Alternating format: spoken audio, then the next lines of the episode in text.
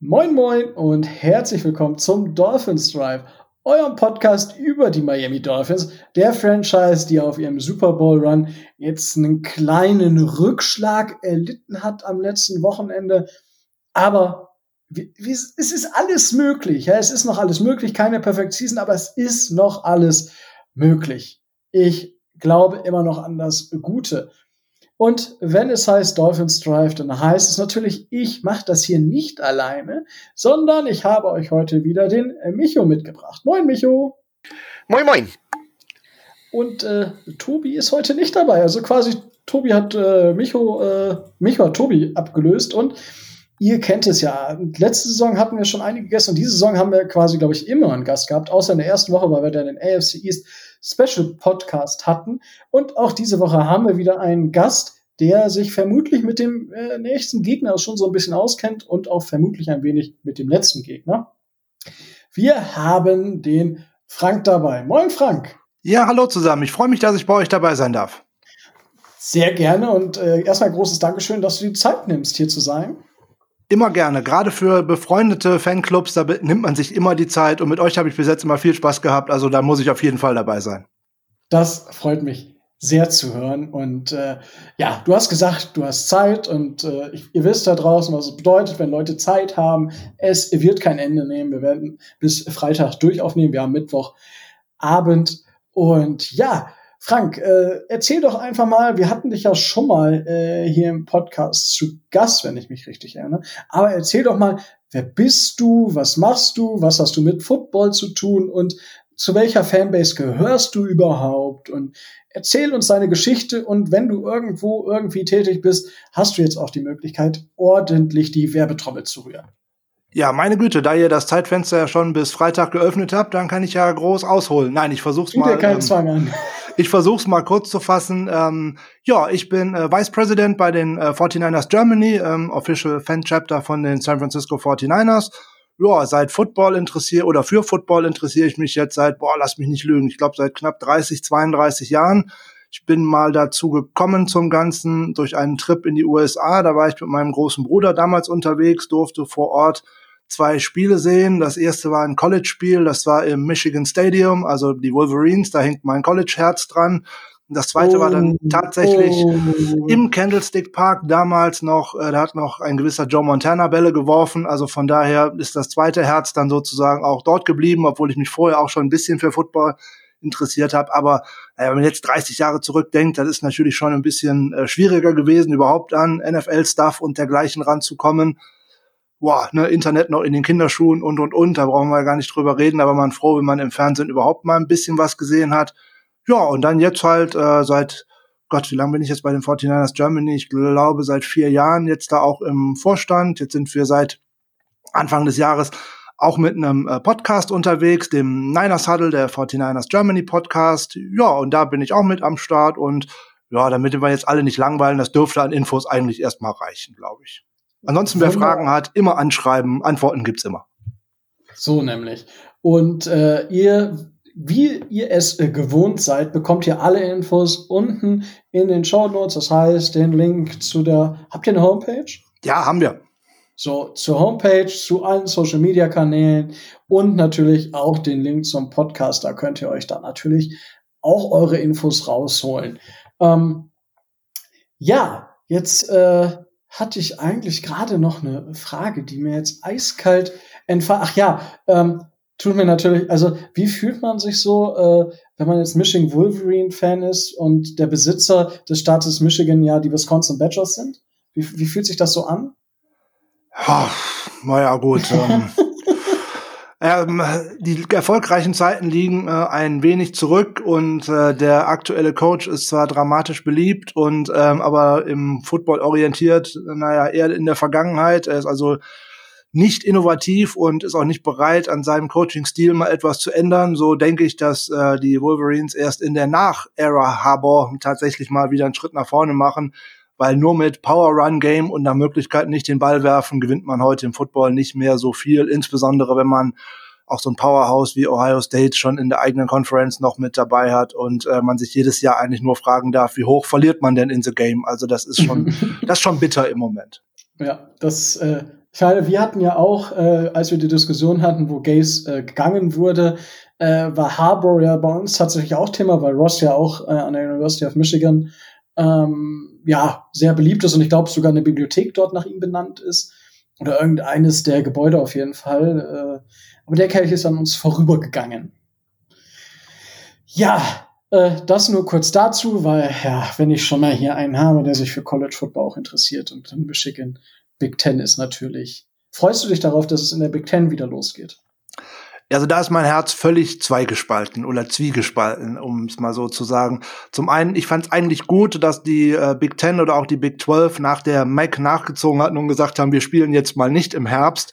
Wir ähm, zollen mal der aktuellen brutalen Lage in den USA mal ein wenig Tribut und ähm, spielen dann halt erst im Frühjahr oder wann auch immer eine Saison überhaupt möglich ist, weil den Unterschied zwischen NFL und äh, einem College-Team auf dem Campus, der ist so enorm, alleine weil die ganzen Spieler nun mal auf dem Campus leben, mit allen anderen in Kontakt kommen, die kann man gar nicht wirklich isolieren und ja, das finde ich alles äh, sehr merkwürdig und ähm, die Entscheidungen, die man da jetzt für die Rolle rückwärts gemacht hat, ähm, ja, das finde ich einfach äh, nur traurig. Die hätten bei ihrer Entscheidung bleiben sollen. Auf der anderen Seite Natürlich freut man sich darauf, ähm, auch äh, den Big Ten äh, Football wieder äh, sehen zu können, keine Frage. Allerdings werden da auch ähm, ganz viele schöne Statistiken einfach baden gehen. Äh, die Wolverines hatten jetzt, wenn mich nicht alles täuscht, 284 Spiele in Folge, mehr als 100.000 Zuschauer und, und, und.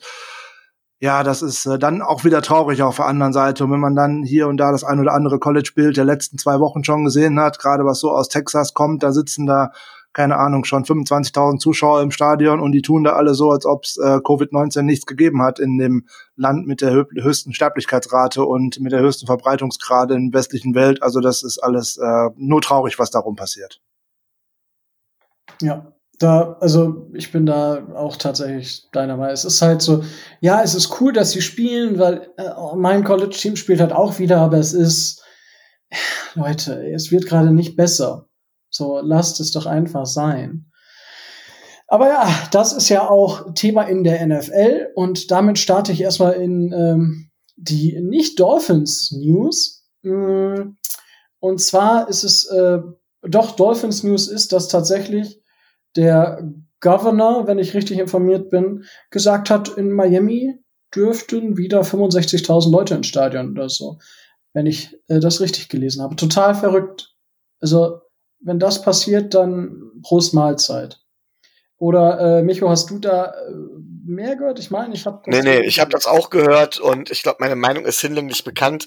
Äh, die Spieler sind mir im Grunde genommen, so blöd sich das jetzt anhört, relativ egal. Ja, aber dann halt eben diese Events zu machen, dass sich das, äh, wo sich das verbreitet. Da haben wir die ganze Offseason drüber geredet. Meine Meinung hat sich da nicht geändert. Ähm, diese diese Start-Events ähm, oder diese Events meist die Start dafür, dass es sich, dass es sich verbreitet. Man redet dann ja auch von Superspreading-Events. In Italien, das mir natürlich nationalitätsmäßig sehr nahe steht. Äh, Bergamo mit dieser hohen Sterblichkeitsrate, wo die Leute tatsächlich gestorben sind, wie die Fliegen, war der Auslöser ein Fußballspiel in Mailand. So. Und vor dem Hintergrund finde ich es halt unverantwortlich. Aber es ist Wahlkampf, da zählen Menschenleben nicht so viel. Leider ist das wohl so. Ähm, und wenn wir jetzt bei Covid sind, dann äh, ja, zwei Spieler wurden wieder positiv bei den Titans getestet und insgesamt auch schon drei bei den Patriots. Ja, jetzt äh, ist natürlich bei den ähm, bei den Titans das Problem, ja, die haben ja letzte Woche schon aussetzen müssen. Jetzt haben sie schon wieder Test. Jetzt ist das Spiel gegen die Bills in Gefahr. Frank, wie siehst du die ganze Situation um Covid momentan in der NFL? Werden wir die Saison zu Ende spielen können oder laufen wir einfach dadurch, dass Teams vielleicht immer wieder Wochen nicht spielen können, in ein totales Chaos? Ja, das Problem wird sein, wenn man es einfach nicht stoppen kann. Wenn jetzt äh, Titans jetzt die Woche nochmal aussetzen müssen, womöglich, dann wird es ja echt schwierig, irgendwann einen äh, Terminplan hinzubekommen. So hat man jetzt einfach ja mal äh, by Weeks getauscht und hin und her geschoben und schon hat man wieder einen ordentlichen Spielplan. Es darf halt nicht viel passieren, damit dieser Spielplan halbwegs eingehalten werden kann. So jetzt hat die NFL ja schon äh, über vier Wochen hinaus Stadion des Super Bowls geblockt und Hotels und weiß der Geier was. Also die werden sicherlich irgendwie einen Plan in der Schublade haben, im, Endeffekt mit den Playoffs später anzufangen oder äh, einen reduzierten Schedule irgendwann zu spielen, dass es nur noch zwölf anstatt 16 Saisonspiele für alle Teams sind. Es ist wirklich äh, fragwürdig. Ne? Man hat in den ersten drei Wochen einfach Glück gehabt, da gab es überhaupt keine Fälle. Da sind einige mit Sicherheit auch einfach ein wenig leichtsinnig geworden. Und ähm, sobald man, sobald man das in einem Team drin hat, wird es ja eigentlich Wellen schlagen. Schlau wäre gewesen, man hatte jetzt mit Cam Newton den ersten Fall bei den Patriots, dass man da vielleicht auch einfach nicht sagt, hey, wir verschieben das Spiel nicht nur um zwei Tage, sondern man hätte vielleicht auch mal die Patriots bei, gegen Kansas City nicht äh, spielen lassen sollen, alleine um ein bisschen Vorsicht walten zu lassen. Weil wenn es jetzt noch weitere Patriots-Spieler äh, gehabt haben, Stephen Gilmore ist ja zum Beispiel so ein Kandidat, der heute positiv getestet worden sein soll, dann könnten es natürlich auch Spieler von Kansas City abbekommen haben. So, und dieser Trickle-Down-Effekt, der jetzt daraus folgt, der wird natürlich richtig schwierig. Abgesehen davon, dass ich es aus Wettbewerbsbedingungen auch einfach furchtbar finde. Bei der einen Mannschaft fällt der Quarterback aus und äh, die müssen dann mit Brian Hoyer antreten. Ich weiß genau, was es bedeutet. Ich durfte den auch mal ein paar Spiele sehen. Also das ist ganz übel. Ähm, wie hätte die NFL entschieden, wenn es auf der anderen Seite gewesen wäre und man hätte vielleicht den absoluten Liebling im Moment mit Patrick Mahomes hätte nicht spielen lassen dürfen? Hätte man dann das Spiel vielleicht eher verschoben oder ganz ausfallen lassen für diesen Spieltag? Ich glaube eher schon. Also von daher, ich finde das alleine aus Wettbewerbsgründen ganz, äh, ganz furchtbar. Jetzt können die Titans diese Woche auch erstmal wieder nicht trainieren, höchstwahrscheinlich. Bei den Patriots wird es was ähnliches ähm, wahrscheinlich blühen, dass da Facilities zu sind und die sollen dann auf einmal am Sonntag ohne Training unter der Woche auf einmal auf so einen Platz auflaufen ähm, finde ich ganz, ganz schwierig und ich habe keine Ahnung, wo diese Saison jetzt äh, tatsächlich hinläuft. Ja, ich bin auch gespannt, wie, wie sie das regeln wollen im weiteren Verlauf. Und ja, dann gibt's halt eine Woche 18, 19, 20, aber da kann man halt auch nicht drauf an. Weil am Ende kann es auch sein, dass Titan, Gegner der Titans, die ja Spiele schon nach hinten legen mussten, auch dann Covid-Fälle haben und dann muss das Spiel wieder verlegt werden. Und jetzt lass uns mal irgendwie in Woche 20 noch irgendwie drei Spiele haben und da sind wieder Covid-Fälle. So, das, also ich bin wirklich, wirklich gespannt, wie die Saison, ich sag mal, in vier Wochen aussieht. Also da bin ich wirklich gespannt, weil gerade im Herbst Grippewelle und so weiter und so fort, es wird verdammt haarig. Micho, äh, glaubst du, dass die Saison zu Ende gespielt wird? Ich bin ja Berufszyniker. Und mhm. ähm, ich bekomme teilweise auch hier, da ich als Lehrer an Schulen bin, mit, ich hatte, wir haben an unseren Schulen positive Covid-Fälle gehabt und ich bekomme mit, wie da die Gesundheitsämter reagieren. Und da steht nicht viel auf, nicht so viel auf dem Spiel. In der FL geht's um Geld. So. Und um viel Geld. Und deswegen ja. Ganz zynisch gesagt, werden die eher ein paar, paar Tests fälschen, eher ein paar positive Tests ignorieren, unter, unter der Decke halten und Leuten dem Risiko aussetzen, als auf die Kohle zu verzichten. Deswegen glaube ich, ja, wir spielen zu Ende. Wie gesagt, Berufszyniker. Man muss ja, glaube ich, gar nicht so weit weggucken, wenn es alleine das Geld regiert. Ne, hier wurden auf einmal wieder Fußball-Bundesligaspiele äh, durften wieder stattfinden, weil sonst die ersten Vereine pleite gegangen wären. Und wenn man jetzt sieht, wo gerade die Grippesaison beginnt, da sitzen jetzt wieder so und so viele Fans schon wieder in den Stadien. Ähm, ja, die sitzen da vielleicht auf der Tribüne ein wenig getrennt, ein wenig. Ähm, man hat das ja schon bei dem Supercup lustigerweise gesehen. Da wird dann auf einmal wieder zusammen gefeiert. Und ja, aber wie kommen die denn auch alle dahin und wie kommen die auch alle wieder weg? Also ähm, alleine diese ganzen Hotspots würde ich schlichtweg und ergreifend schließen und ähm, es ist grausam. Über Fußball darf ich nicht, darf ich nichts sagen, glaube ich, weil ich äh, allgemein bekannt bin als kein, als, als Fußball, eigentlich sogar als Fußballgegner und deswegen würde man mir da, glaube ich, fehlende Neutralität unterstellen. Aber ja, ich ja. sehe das genauso. ja, ich bin wirklich gespannt. Aber ja, lasst uns dann einfach nicht so viel ähm, darüber reden, was jetzt mit Covid ist. Ich meine, es wird uns wahrscheinlich jede Woche eh begleiten. Von daher reichen da dann auch zehn Minuten pro Woche. Ähm, so, äh, Dolphins relevante News. Ich würde es als Injury Report tarnen. Und zwar Austin Jackson und Shaq Lawson sind angeschlagen. Shaq Lawson hat ja auch nicht das ganze Spiel gespielt, genauso Austin Jackson nicht. Dazu aber gleich in der Review ein bisschen mehr. Byron Jones trainiert dafür wieder. Also da scheint es gegen die 49ers diesmal zu reichen. Stand ja letztes Mal so ein bisschen auf der Kippe, aber diesmal scheint Byron Jones wieder zur Verfügung zu stehen. Aber ich denke, die Personalien brauchen wir jetzt nicht weiter ähm, zu diskutieren. Auch Tour wird noch nicht starten, weil Brian Flores sagt, ja, schön und gut, dass die Medien das wollen, aber ich lasse mich zu gar nichts zwingen und ihr könnt mich alle mal am Poppes.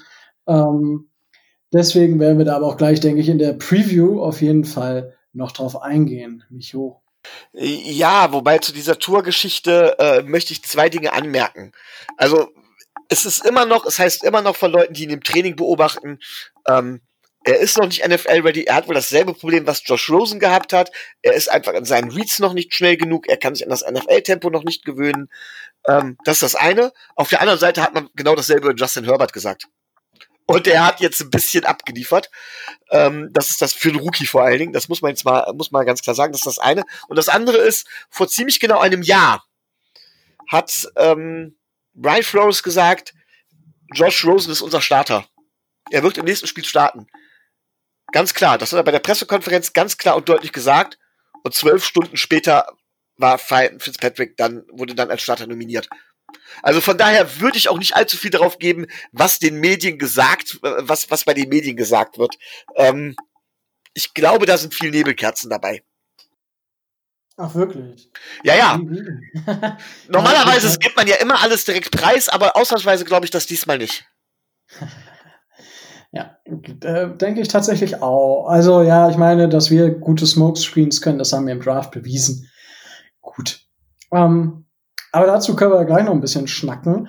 Ähm, Micho, du hast jetzt, äh, ne, das ist ja in den letzten Wochen seit Saisonbeginn so ein bisschen flach gefallen, beziehungsweise letzte Woche haben wir so ein bisschen über die NFL im Allgemeinen gesprochen, aber kein richtiges Roundup gemacht. Wir haben ja, über ein, zwei Spiele gesprochen letzte Woche, aber kein richtiges Roundup. Und da das Roundup deine Baustelle oder dein äh, Schätzchen ist, darfst du gerne mit dem Roundup starten. Ja, ich würde gerne mit einer Frage an Frank starten, die tatsächlich die Dolphins betrifft, aber mit dem Roundup zu tun hat. Ähm, Frank, stell dir vor, du weißt ja sicher, dass wir halt mit Tua einen Quarterback sehr hoch gedraftet haben ähm, der auch große Vorschusslorbeeren hat. Ich habe gerade eben gesagt, ähm, er hat sich, er ist wohl angeblich noch nicht NFL ready. Jetzt stell dir vor, wir können ihn tatsächlich, weil er die Saison über kaum eingesetzt wird, äh, nicht wirklich bewerten. Wir wissen, dass er das Potenzial hat, aber wir wissen, er ist auch noch nicht hundertprozentig NFL ready. So. Wenn ich mir jetzt den Start der Texans angucke, 0 und 4. Ich meine, gut, sie haben jetzt Bill O'Brien gefeuert, das heißt, sie werden wahrscheinlich jetzt mehr Siege holen, aber ich stelle mir vor, die Texans kriegen den First Overall. Den haben sie an uns verkauft. Frank, was würdest du an unserer Stelle mit dem First Overall machen? Würdest du dann tatsächlich Trevor Lawrence holen in der Situation?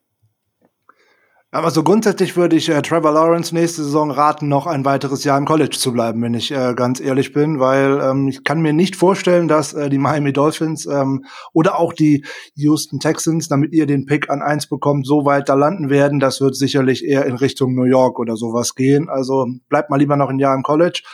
Ähm, grundsätzlich mit einem Rookie Quarterback, den man so hoch gedraftet hat auf dem Roster, ist, stellt sich natürlich eigentlich jede Woche und mehr oder weniger auch nach jedem Spiel die Frage aufs Neue, wann kommt der Rookie denn endlich? Die wenigsten äh, Franchises ziehen es dann tatsächlich durch, dass der in der ersten Saison mal so gar nicht spielt. Ich glaube, das letzte Beispiel, wo das funktioniert hat, war tatsächlich Patrick Mahomes, der in seiner ersten Saison nur ein Spiel gemacht hat und ansonsten hinter Alex Smith gesessen hat.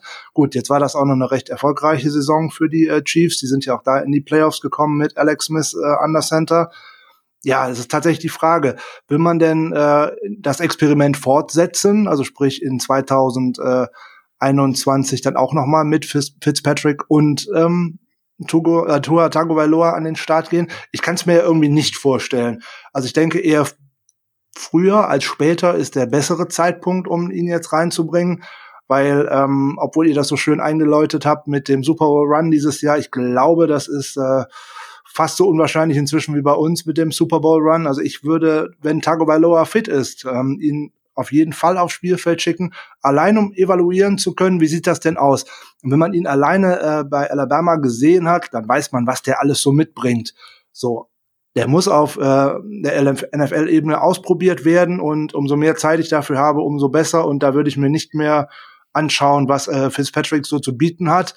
Der ist immer unterhaltsam, keine Frage, aber die Zukunft ist er ja nur definitiv nicht. Also bringt Tour so schnell wie es geht. Rico, was meinst du? Kriegen wir oder picken wir unter den Top 3 bei den durch die Texans?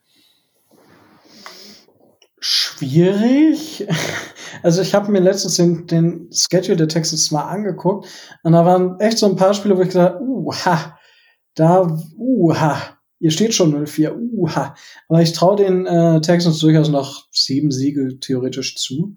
Also es könnte, ja, also es kommt jetzt halt wirklich darauf an, wie sich die Mannschaft zusammenreißt. Ja, jetzt ist der Head Coach weg. Jetzt ist die Frage, ob die Mannschaft durch sich so geschlossen reagiert mit dem Interimscoach, äh, dass sie die Siege holt oder ob das komplett auseinanderfällt.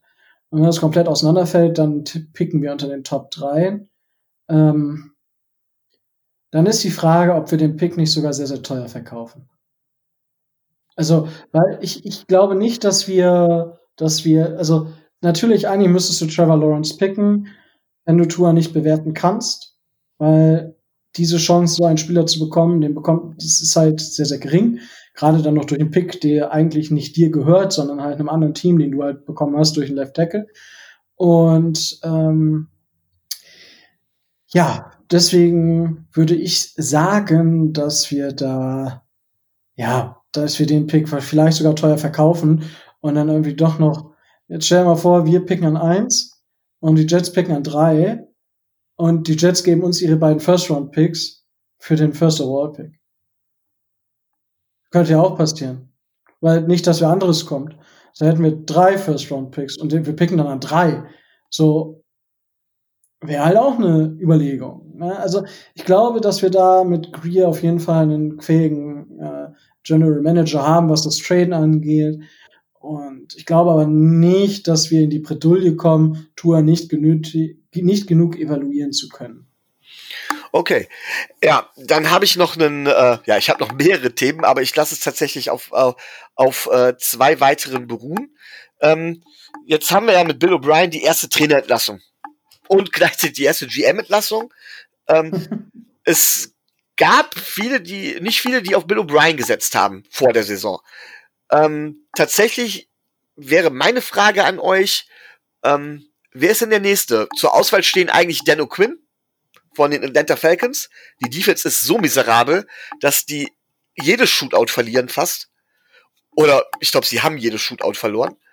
Dann natürlich der uns bekannte Adam Gase, der, und das sage auch ich mittlerweile als Head Coach, einfach nicht geeignet ist. Er kriegt es einfach nicht dementsprechend hin, die Franchise auf Kurs zu bringen. Oder unsere Schwesterfiliale der Patriots in Detroit, Matt Patricia, auch so ein defensive-minded Guru, der eigentlich mindestens so gut wie, äh, wie Flores sein sollte, dessen Defense aber auch miserabelst ist. Wer meint ihr, wer ist der Nächste? Fangen wir mal an, Frank. Du darfst. Ja, also vom rein sportlichen her äh, wäre Adam Gase auf jeden Fall auf meiner Abschussliste die absolute Nummer eins. Ähm, das hat mit Aufstellung, Playcalling und äh, Außendarstellung zu tun. Ähm, aber jetzt hat er ein großes Glück. Äh, die Jets haben, glaube ich, zu meiner, zu meiner Wahrnehmung nach äh, noch nie einen Headcoach während einer laufenden Saison gefeuert. Also der könnte wahrscheinlich die Saison auch noch zur, zur großen Freude der äh, Gang Green Germany überstehen. Ähm, ich hoffe, die Ironie ist rübergekommen. Grüße gehen raus, ihr macht ähm, das schon. Ja, wer ist der, der Favorit? Ähm, ich, das gleiche gilt eigentlich auch für äh, Dan Quinn bei den Atlanta Falcons. Da ist auch ein erzkonservativer Besitzer. Der hätte ihn ja eigentlich schon vor zwei Jahren entlassen müssen, so nebenbei. Die haben in der letzten Saison einfach auch noch mal nach dem miserablen Start in der zweiten Saisonhälfte einfach zu viele unwichtige Spiele gewonnen. Und deswegen durfte er noch mal wieder seinen Coaching-Staff komplett umbauen. Das hat ja vor zwei Jahren schon nicht funktioniert. Das funktioniert jetzt nicht. Also der ist auch eine auf jeden Fall äh, eine sofortige ähm, oder sofortig guter Kandidat, um den entlassen zu müssen, keine Frage. Ja, und bei Matt Patricia, das hat doch äh, die Besitzerin, die gute Frau Ford, doch vor der Saison schon angekündigt. Entweder das wird was in Richtung Playoffs oder ja, wir versuchen es vielleicht mal mit jemandem anderen. Also von daher, der ist ja auf dem besten Weg, dass das nichts wird. Also der könnte es auch sein. Ich glaube allerdings, keiner von den dreien wird es sein, sondern es wird jemand sein, an dem wir noch gar nicht direkt denken. Okay, Rico? ähm, schwierig. Also, wir haben da ja auch noch äh, den guten ähm, hier Matt von, von den Jaguars, wie heißt der noch? Matt Malone oder wie heißt denn der Headcoach von den Jaguars? okay, ich, ich, merke aber, wir sind alle top informiert, was die Doug Jaguars Marone. Doug Marone, nicht Matt Marone, Doug Marone. Dankeschön. Ich musste auch gerade überlegen und war schon gerade dabei zu tippen, aber ähm, äh, ich wurde gerettet. Danke, Franke. Also, ich glaube auch nicht, dass Gaze äh, als nächstes gehen muss, auch, auch wenn er eigentlich der nächste sein müsste. Ähm, ich denke, ja, äh, Doug Marone ist für mich ein heißer Kandidat und Dan Quinn, glaube ich, tatsächlich dadurch, dass er so gestartet, wieder so miserabel startet und Frank, du hast es genau richtig analysiert. Es ist quasi wie letztes Jahr bei den, bei den Jets. Da hat auch Adam Gase am Ende nochmal zig Siege geholt. Äh, Sam Darnold war in den letzten Spielen einer der besseren Quarterbacks der Liga. So, und das rettet dir den Arsch, obwohl es total unbedeutend war. Und deswegen, ja, ich, ich gehe einfach auch noch mit, ich gehe mit, mit Doug Malone, äh, je nachdem, wie das jetzt bei den Jacksonville Jaguars weitergeht. Ob es jetzt die Houston schlagen, äh, die Texans oder eben nicht im nächsten Spiel. Ich hätte aber noch einen Geheimkandidaten dafür, der vielleicht oh, ganz schnell da rausgehen könnte. Wenn die weiter so eine gute Saison spielen und ähm, die haben ja gerade auch mit äh, Glück irgendwie ein wenig den ersten Sieg eingefahren. Ich glaube, dass Mike Zimmer die Saison vielleicht nicht überstehen könnte bei den Minnesota Vikings. Große Erwartungen, 0-3 Start, jetzt gerade mal mit Aaron Krach die Houston Texans geschlagen. Mal schauen, wie das da weitergeht. Das ist natürlich auch. Also es sind ganz schön viele Head Coaches jetzt schon auf dem Hot Seat, ne? Also, Deswegen habe ich das Thema angesprochen. Das ist tatsächlich einiges. Ja, ähm, ja es, wie gesagt, ich habe gesagt, es gibt verschiedene Themen, die man ansprechen könnte, aber wir sind ja ein Dolphins-Podcast, deswegen will ich das nicht zu lange laufen lassen. Hatte die Wahl zwischen zwei Themen, nämlich tatsächlich Jung gegen Alt, sprich, äh, sprich Brady gegen Herbert. Da wir Herbert aber vorhin schon mal kurz angesprochen haben, habe ich was anderes. Es gibt einen Quarterback, ähm, der ist relativ umstritten. Ich glaube, wir sehen den hier ich weiß nicht, wie, wie, wie Frank es sieht, wir sehen ihn als so den klassischen Durchschnittsquarterback, der durch die Umstände, vor allem durch seine O-Line, O-Line deutlich überbewertet ist. Ich rede von Dak Prescott. Die Cowboys sind 1 zu 3 gestartet, aber Dak Prescott hat in drei aufeinanderfolgenden Spielen jedes Mal über 450 Yards geworfen. Haben wir uns in dem Spieler echt getäuscht und woran liegt es, dass die Cowboys so schlecht sind, Rico? Hast du mal die Defense angeguckt? Ich weiß es nicht. Also, aber das kann ja nicht nur an Byron Jones liegen. Sorry, aber nein. Na, aber, aber bei, bei den Cowboys machen wir uns doch nichts vor. Also, die, warum, warum wirft Dak Prescott denn so viel? Die liegen doch immer schon 100 Millionen zurück. Ja, und müssen dann werfen, werfen, werfen. Das machen sie mit Erfolg. Aber er bekommt halt auch die, die Würfe. Also, wenn ich jetzt, wie gesagt, ich bin kein Cowboys-Fan. Ich habe wenig Cowboys gesehen, das ist my guess gerade so, was ich vermute, dass sie aufgrund der Rückstände, die sie hatten, immer wieder äh, werfen mussten und deswegen hat, hat er so viele Yards. Ich meine, auch gegen die Falcons haben sie ja nur mit Ach und Krach gewonnen, weil die Falcons zu dumm waren, sich auf diesen Ball zu schmeißen. Ja, und also ich halte Dak Prescott für einen durchschnittlichen, vielleicht ein bisschen überdurchschnittlichen äh, Quarterback in der Liga. Er kann wirklich starke Spiele machen, gar keine Frage. Das hat er auch schon gezeigt. Er ist kein Elite-Quarterback. Aber warum er diese Zahlen auftischt, ich glaube ich eher an den Umständen, dass er die geilsten Receiver, also eines der geilsten Receiver äh, Trios, Duos hat und dass er eine verdammt gute O-Line hat. So. Und weil er immer zurückliegt. Und wenn du diese drei Zutaten zusammenmischst, dann wirst du im Spiel auch mal 2500 Yards. Frank, wie siehst du das? Ja, das haben wir bei uns in der in der Offseason auch schon mal äh, diskutiert. Was man, wir hatten äh, einmal im äh, Podcast äh, Günther Zapf und der ist ja äh, großer Fan der Dallas Cowboys und äh, er hat auch schon gesagt, er macht sich eigentlich mehr Sorgen um die Defensive als um die Offensive. Gut, die Offensive stellt sich ja von alleine auf, ein tolles äh, Receiver-Trio, keine Frage, ähm, guter bis sehr guter Running Back und äh, ja, ein hier entweder überschätzter oder unterschätzter Quarterback. Da gibt's ja nur zwei Lager, da gibt's ja nur äh, Schwarz und Weiß. Ähm, glaube, er ist ein ähm, Borderline Top 10 äh, Quarterback, also jetzt nicht vielleicht gerade drin, vielleicht jetzt 11, 12, je nachdem, wie man ihn in der Liga so sehen möchte. Natürlich hat er gute Umstände. Er hat jetzt eine O-Line, die im äh, Umbruch gerade ist, auch äh, viele Verletzte, die dann immer wieder mit dabei sind. Und die werden natürlich auch alle, da die ja schon länger zusammen sind, auch immer ein Jahr älter und ein Jahr älter. Und das sieht man den Jungs dann auch an. Ne, so Lyle Collins zum Beispiel ist schon wieder tief im Injury Report und der Cameron Irving genauso. Also da sind ganz viele dabei.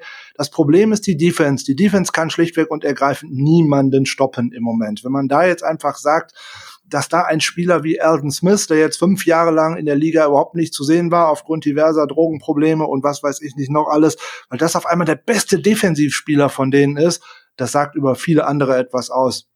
Insbesondere, dass äh, ein Leighton Vander Ash in der, ähm, als Middle Linebacker einfach fehlt und dann selbst noch der Ersatz Sean Lee ja auch auf äh, der Injured Reserve ist. Das sieht im, gerade im Backfield sieht das echt übel aus und dann ist es auch kein Wunder, dass man eigentlich zu seinem eigentlichen Spiel, was man in den letzten Jahren immer gesehen hat. Viel Laufspiel, viel über ähm, Sieg Elliott. Da kommt man ja im Moment überhaupt nicht zu, weil, wie ihr richtig gesagt habt, man läuft ja ständig einem Rückstand hinterher. Deswegen kommen ja auch zum Teil diese absurden ähm, Passing äh, und Statistiken für äh, Prescott. Auf der anderen Seite muss man sagen, er führt die ja auch tatsächlich immer wieder ran und es hätte ja auch gegen die guten Browns am Wochenende gar nicht viel zu einem tollen Comeback gefehlt. Also wenn da nicht noch äh, dieser schöne ähm, OBJ-Touchdown da dazwischen kommt, dann haben die vielleicht sogar noch eine Chance, das Spiel auch noch wieder zu drehen. Also wenn die es schaffen, an ihrer Defense-Schraube zu drehen, dann können die die äh, ganz schwache äh, NFC East da durchaus gewinnen. Ich meine, da führt man mit einem Sieg so eine Tabelle an. Also von daher, hm. ja, ja, schauen wir mal, wo der Weg der, der Cowboys hingeht. Und ähm, auch der von äh, Doug Prescott, der will ja auch schließlich richtig viel Geld verdienen. Richtig. Okay, ja, bevor wir jetzt, wie gesagt, Ewigkeiten in die Niederungen der NFL verschwinden, ich glaube, man könnte stundenlang drüber reden. Niederungen äh, ist gut. Ja, gebe ich das Wort wieder ab an Tobi. Dann kann Tobi entscheiden, wie es weitergeht, Tobi. Warum sage ich die ganze Zeit Tobi? Äh, was ist mit dir? Also, ey, wir machen das schon jetzt weit über ein Jahr, ja, und du nennst mich Tobi. Bist du nicht Tobi? Manch, vielleicht bin ich auch Manuel Neuer. Ah, okay, alles klar. Gut, dann weiß ich ja Bescheid. Gut, apropos Manuel Neuer, äh, wir haben den Kasten am Wochenende gegen die Seahawks nicht so sauber gehalten und äh, ja, wir haben am Ende das Spiel zu Hause gegen die Seahawks mit 23 zu 31 verloren. Ja, dabei muss man sagen, dass es eine ganze Zeit verdammt oft, lange offen war und dass ich glaube, Jason Sanders der Spieler ist mit den meisten Punkten in der NFL gefühlt. Und ja, Micho, äh, du darfst deinen ersten äh, Eindruck von dem Spiel äh, uns mitteilen? Ja, also, ähm, was soll ich sagen? Ryan Fitzpatrick hatte nicht seinen besten Tag, aber ähm, das kann jedem passieren. Also 29 von 45, 315 Yards ist nicht so gravierend. Schlimm sind natürlich die Interceptions, die er geworfen hat. Ähm, die teilweise auch wirklich richtig, richtig übel waren. Ja. Ähm, er ist wieder unser Top-Rusher. Ja. Das heißt, äh, in dem Spiel, äh, das heißt, das heißt, auch da muss man sagen, ähm, er tut ja alles.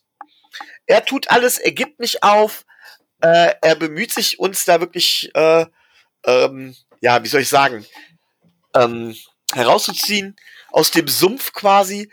Ähm, er kriegt Unterstützung von seinen Receivern. Äh, sehr persönlich gefreut haben mich zum Beispiel auch die zwei Catches von Durham Smicey für 30 Yards. Ja, auch mit Breeder wurde endlich vernünftig im Passspiel eingesetzt. Finde ich auch gut. Und Jakeem Grant wurde vernünftig eingesetzt. Trotzdem muss ich sagen, dass ich unser, ja, ach, ein, nicht zu vergessen, ganz klar, ähm, Chandler Cox, ne? Hat einen Pass gefangen für drei Yards. Also wir haben sogar einen Fullback eingesetzt. Ähm, auch da an Frank schon mit der Hinweis, ich bin ein großer Karl Juszczyk-Fan. Ähm, auch da sieht man, in welche Richtung es eigentlich gehen könnte. Ähm, trotz allem finde ich unser Ingame-Management, das ich letztes Jahr so hervorragend so wirklich gelobt habe, ähm, fand ich ganz fürchterlich. Wir hätten mehrfach die vierten Versuche ausspielen müssen. Gerade weil zu erwarten war, dass die Seahawks noch so ein bisschen, ja, punkten. Viel punkten. Das haben wir nicht getan. Da waren wir erst konservativ. Und auch wenn ich mir unsere unser offensives Playcalling angucke, unser offensives Scheme, fehlt mir da einiges. Das ist sehr viel Einzelleistung, sehr viel basiert darauf, dass Ryan Fitzpatrick alleine, wirklich alleine die Offense kreiert. Ähm, die Routen und all so etwas bauen selten aufeinander auf. Wir sehen, wir werfen sehr viel Contested Catches. Ähm, es gibt kaum Separation von unseren Receivern äh, und das Scheme hilft einfach nicht. Und da frage ich mich tatsächlich, ob der Wechsel tatsächlich von Chet O'Shea zu ähm, liegt mir auf der Zunge. Ja, Shane Gailey, danke. Ähm, dass, dass der Wechsel tatsächlich vielleicht ein Rückschritt war. Gerade wenn ich mir auch dieses In-Game-Calling, dieses In-Game-Management angucke, wofür ich ja eigentlich Flores total gelobt habe. Äh, wenn das nicht Flores war, sondern, sondern wenn das Chat O'Shea war, dann ähm, schade dann muss man das Positive bei Brian Frost wegnehmen. So, und dann komme ich zur Defense. Ähm, ich konnte es ja die letzten Male nicht sagen. Ich habe gesagt, von wegen die Wahrheit liegt irgendwo zwischen dem Spiel gegen die Bills und dem Spiel gegen die Jaguars. Und genau das hat man auch nach wie vor gesehen. Die Defense hat besser performt. Ähm, es war auch soweit okay. Wobei wir halt nach wie vor wenig Druck erzeugen auch da sage ich ganz klar, wir haben nicht die individuellen Passwasher. Ähm, so und Blitzen ist gegen die Seahawks jetzt auch nicht unbedingt immer die beste Wahl. Es muss mehr über das Scheme generiert werden und da sehe ich halt total wenig. Auch da wird über über ja wird sehr viel über individuelle Klasse gegangen. Da fehlt dann natürlich ein Byron Jones. Ähm, ich finde, das ist zu wenig, was da kommt. Ich gebe da tatsächlich unseren Coaches eine klare Schuld. Ähm, auch an der Niederlage. Gar nicht mal so sehr den Spielern, die sich immer noch nicht finden. Und erst recht nicht unserem neuen Cornerback, der ja äh, tatsächlich relativ viel Kritik abbekommt, weil er jetzt nicht der herausragende Spieler ist. Aber man muss mal eins sagen, wir haben ihn als Slot-Cornerback geholt. Als Slot-Cornerback braucht man, da war er, war er der Beste im Draft, und als Slot-Cornerback braucht man ganz andere Qualitäten als als Outside-Corner. Und jetzt wird er als auf Outside Corner gegen Nummer 1 Receiver gesetzt, teilweise ohne Safety-Hilfe oder mit schlechter Safety-Hilfe, ganz einfach, weil unsere Safeties auch eine große Schwachstelle sind und ist dann allein gelassen. Wir können zwar sagen, ja, er lernt dann, ja, er hat Lehrgeld bezahlt oder was auch immer. Grundsätzlich, er ist auf Outside, nicht gut aufgehoben. Da gehört er eigentlich nicht hin. Und wenn man ihn outside stellen muss, dann braucht er eine vernünftige Hilfe. Dann muss ihm über das Scheme geholfen werden. Dann kann man ihn nicht eins zu eins stellen. Dann muss auch versucht werden, dass, der, dass es den Offense-Coordinatoren der Gegner nicht so einfach gemacht wird, ihn sich immer rauszupicken und ihn immer als Gegner zu haben. Da haben wir ganz schlicht und einfach, ähm, ja, da haben die Coaches meiner Meinung nach versagt und das zieht sich so ein bisschen schon durch die Saison da habe ich tatsächlich große Zweifel. Ich bin da sehr, sehr skeptisch, was ich jetzt so sehe. Das gefällt mir gar nicht so besonders. Ähm, dafür muss man auf der anderen Seite sagen, Jason Sanders für mich Spieler des Spiels, 5 von 5. Äh, der hat sich so entwickelt, der ist eine Bank und gehört für mich mit zu den Top-Kickern der Liga. Nicht nur das, sondern auch wenn man seine Kickoffs grundsätzlich ansieht. Äh, also das macht er auch ganz hervorragend. Ähm, die platziert er super, die haben die ord eine ordentliche Hangtime, alles. Ähm, das passt. So, das soll es erstmal gewesen sein. Danke. Also ich, bei den Safeties kommen wir nicht mehr zusammen. Also Eric Rowe, okay. Aber ich denke, Bobby McCain ist auf jeden Fall definitiv nicht schlecht diese Saison. Und auch Brandon Jones ist als Rookie schon, schon nicht schlecht. Ähm, das magst du anders sehen, aber für, ja, aber da kommen wir dann äh, vermutlich irgendwann in der, in der Beiweek mal gleich drauf zu sprechen. Ja, ich fange dann einfach auch mal mit, mit der Offense an. Und ja, du hast schon recht mit dem, dass ähm, Ryan Fitzpatrick natürlich viel, viel irgendwie generieren muss. Ähm, Devante Parker macht sich unheimlich stark. Ich finde, er knüpft schon da an, wo er letzte Saison aufgehört hat. Er, das äh, hat mir auch in der Gruppe dass, ja, ein Aftercatch ist nicht so viel und ja, er wird ganz anders eingesetzt. Er geht gar nicht so oft downfield. Äh, sein Großteil seiner Catches hat er jetzt zum Beispiel gegen die Seahawks in der Mitte des Feldes ungefähr bis zehn Yards maximal äh, zur Line of Scrimmage gemacht, also nicht outside. Und das zeigt ja auch schon ein bisschen was. Chan Gailey ist halt erzkonservativ, der ist halt auch erzalt, ja. Und das finde ich, das ist, fand ich, äh, erst fand ich es gut, also nicht, dass er jetzt konservativ ist, aber in den ersten Spielen wirkte es nicht so. Aber jetzt, wir stehen da so oft in dieser Red Zone und schießen Field Goals. Was ist denn los? Können wir nicht ein oder zweimal so einen vierten und zwei, einen vierten und fünf, können wir das nicht ausspielen? Das machen andere Teams auch. Und sonst kannst du halt mal Druck generieren. Aber ah, das fand ich echt, uff. Das fand ich echt äh, erschreckend. Ähm, was ist mir sonst noch aufgefallen? Mir ist aufgefallen, dass ja Austin Jackson gar nicht alle Snaps gespielt hat und Julian Davenport reinkam und er sah gar nicht so schlecht aus. Das war, hm, wo ich dachte, oh mein Gott, was, äh, was passiert da gerade? Warum spielt Julian Davenport nicht, wie ich es von ihm erwarte, wie eine, wie eine Drehtür? Solomon Kindley war richtig stark in diesem Spiel. Ähm, ich hatte Diskussionen einer, in einer Gruppe. Ich habe uns gar nicht so stark gesehen von der O-Line. Wir haben auch tatsächlich 20 äh, Quarterback-Pressures gegen uns bekommen. Das ist schon eine Hausnummer. Wir haben selber 15 kreiert und wir haben gegen die Seahawks gespielt. Das fand ich nicht schlecht, äh, das fand ich echt nicht so geil. Aber da lag es dann halt auch eher an Austin Jackson, der angeschlagen war und vor allem auch an Jesse Davis, der, ich glaube, fast sechs oder sieben Rushes, Hurries, also Pressures auf sich vereinen konnte. Bisher äh, Enttäuschung, Jordan Howard auch in dem Spiel wieder eine absolute Enttäuschung. Also ich bin gespannt, ob Lynn Jr. vielleicht nicht sogar ein paar mehr Snaps sieht. Den fand ich jetzt fand ich gut. Und wenn ich mal positiv äh, herausnehmen möchte, ist Durham Smythe oder Durham Smythe. Ja, äh, Micho ist ja äh, bekanntlicherweise eher der Fan von ihm und als von Mike Gesicki. Und was auffällt in den letzten beiden Spielen ist, dass Mike Gesicki nicht so viele Targets bekommt, beziehungsweise sehr, sehr gut gecovert wird. Das kommt natürlich wegen dem Spiel gegen die Bills.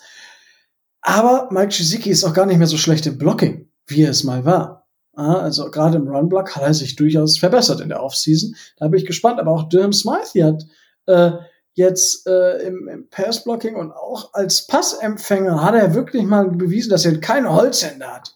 Geil. Ähm, ja, aber im Endeffekt hat uns das Spiel tatsächlich Chen Gailey in meinen Augen verloren durch seine erzkonservative Entscheidung. Ich denke, wir hätten das Spiel durchaus gewinnen können, wenn wir aggressiver vorgegangen wären und damit die Seahawks auch mal unter Druck gesetzt hätten. Ja, ähm, weil Letros Cook, das war bis zum vierten Quarter gar nicht. So, wir hatten dann das eine Play, wo Noah äh, die Augen vermutlich falsch gelesen hat oder den Gegner falsch gedeckt hat, äh, kurz vor der Halbzeit, wo sie den Touchdown machen, wo der große Raumgewinn kam und dann hat er nochmal einen äh, Spielzug, wo, wo er viele Yards aufgegeben hat. Ja, das ist ein Rookie, der lernt dadurch, dass er mal was falsch gesehen hat, ja, beim nächsten Mal weiß er es besser, beziehungsweise hat das im Hinterkopf. Deswegen sehe ich das schon so, dass er da äh, einen Lernfaktor hat. Die Defense, fand ich, hat im Vergleich zu den anderen Spielen äh, definitiv gar nicht mal so schlecht gespielt. Alan Roberts ist für mich immer noch ein Totalausfall. Ich weiß nicht, warum wir diesen Spieler immer noch aufstellen. Ja, warum lassen wir nicht einfach Jerome Baker die ganze Zeit spielen? I don't know. Es ist für mich der größte, schlecht, die schlechteste Verpflichtung, die es, die es bei uns gab in der Offseason. Ähm, ja, und ansonsten äh, fand ich, in der Defense muss man jetzt mal Zach Sieler ähm, hervorheben. Also, wer ist Zach Sieler? Wir hatten sogar 17 Pressures und nicht nur 15. Äh, Zach Sieler ist Edge Defender. Ähm, und äh, hat tatsächlich fünf Pressures erzeugt von den 17. Und das hat äh, Bra ähm, äh, nicht heuer, ähm, unser Defensive Coordinator nach dem Spiel auch gesagt, er hat sich durch harte Arbeit äh, quasi dahin äh, buxiert und ja, da bin ich jetzt gespannt, ob das so weitergeht und Zach Sieler quasi für den angeschlagenen Shaq Lawson ähm, spielen kann, ob es da an der D-Line ein paar Änderungen gibt. Ja, und in der Defense, mh, hm, ich hätte unsere Defense auch insgesamt deutlich besser erwartet, aber wenn man sich anguckt, wo wir letzte Saison zu dieser Zeitpunkt standen und wie wir uns entwickelt haben, glaube ich tatsächlich, dass diese Saison noch vieles möglich ist für uns, was die Entwicklung angeht. Ja, nicht, dass wir irgendwas mit den Playoffs zu tun haben. Doch, natürlich, ich habe ja Super Bowl Run gesagt, deswegen muss ich jetzt auch dabei bleiben. Aber, nee, Also ich glaube tatsächlich, dass wir uns noch deutlich weiterentwickeln werden und am Ende der Saison eine Top-Defense auf dem Feld sehen werden bei uns. Gut, ähm, das war so meine Review. Ähm, ja, die Seahawks haben tatsächlich ganz gut gespielt. Ich meine, Frank, äh, Seahawks kennst du auch, hast du gesagt, ne? Ja klar, äh, Seahawks kennen wir auch und äh, ich würde natürlich lügen, wenn ich jetzt nicht sagen würde, dass wir den Dolphins am Wochenende ein bisschen die Daumen gedrückt haben. War ja klar. Tut uns ähm, leid, tut uns leid. Ja, braucht euch nicht leid tun, das haben äh, andere die Saison ja auch schon nicht geschafft. Ähm, ich habe auch davor in der Woche mal den Dallas Cowboys die Daumen gedrückt, obwohl ich das sonst äh, eigentlich auch eher nicht tue. Ähm, ja, mal davon abgesehen, der gute Russell Wilson spielt natürlich eine Bombensaison. Und das Einzige, was mich daran bis jetzt so richtig positiv stimmt, ist, das kann der die ganze Saison einfach nicht halten. Also von daher bin ich ja noch ein bisschen entspannt und denke, das wird nicht die ganze Saison so weitergehen. Und ähm, ja, was ich äh, so aus der Ferne über die Dolphins gegen die äh, Seahawks gesehen habe, ist ganz schön viele Mist-Tackles, die sich die Dolphins in der Defense geleistet haben. Ich habe ja. mal vorhin in äh, Pro Football Focus Statistiken reingeguckt, die äh, führen da zehn auf. Das ist natürlich schon eine große Menge das ist ein bisschen arg viel für meinen Geschmack und äh, insbesondere, weil sich da auch Spieler äh, bei hervortun, die ich da eigentlich gar nicht so mit auf dem Schirm hatte. Mir war gar nicht klar, dass sich äh, Calvin Neu so viele davon ähm, tatsächlich leistet. Und äh, auf die Saison gesehen sind es ja auch recht viele bei ihm. Da hätte ich eigentlich nicht mit gerechnet. Ich bin mir so rein den Weg, den die äh, Dolphins in der Defense gehen wollen, nicht so ganz drüber einig, ob das tatsächlich jetzt so eine Patriots-Defense werden soll. Ähm, hui, ähm, gerade der, der Corner, äh, über den Namen uns jetzt wahrscheinlich streiten werden, wie man den ausspricht, Herrn äh, Igbinorhi in Anführungszeichen. Keine Ahnung, ob es stimmt. Ähm, ja, da bin ich bei euch äh, dabei, äh, den jetzt so als Outside Corner aufzustellen. Ist, glaube ich, keine so gute Idee gewesen. Ähm, Passer Rating zugelassen von 149,3. Dann brauchen wir über alle weiteren Zahlen, glaube ich, gar nicht zu streiten, dass das keine gute Idee war.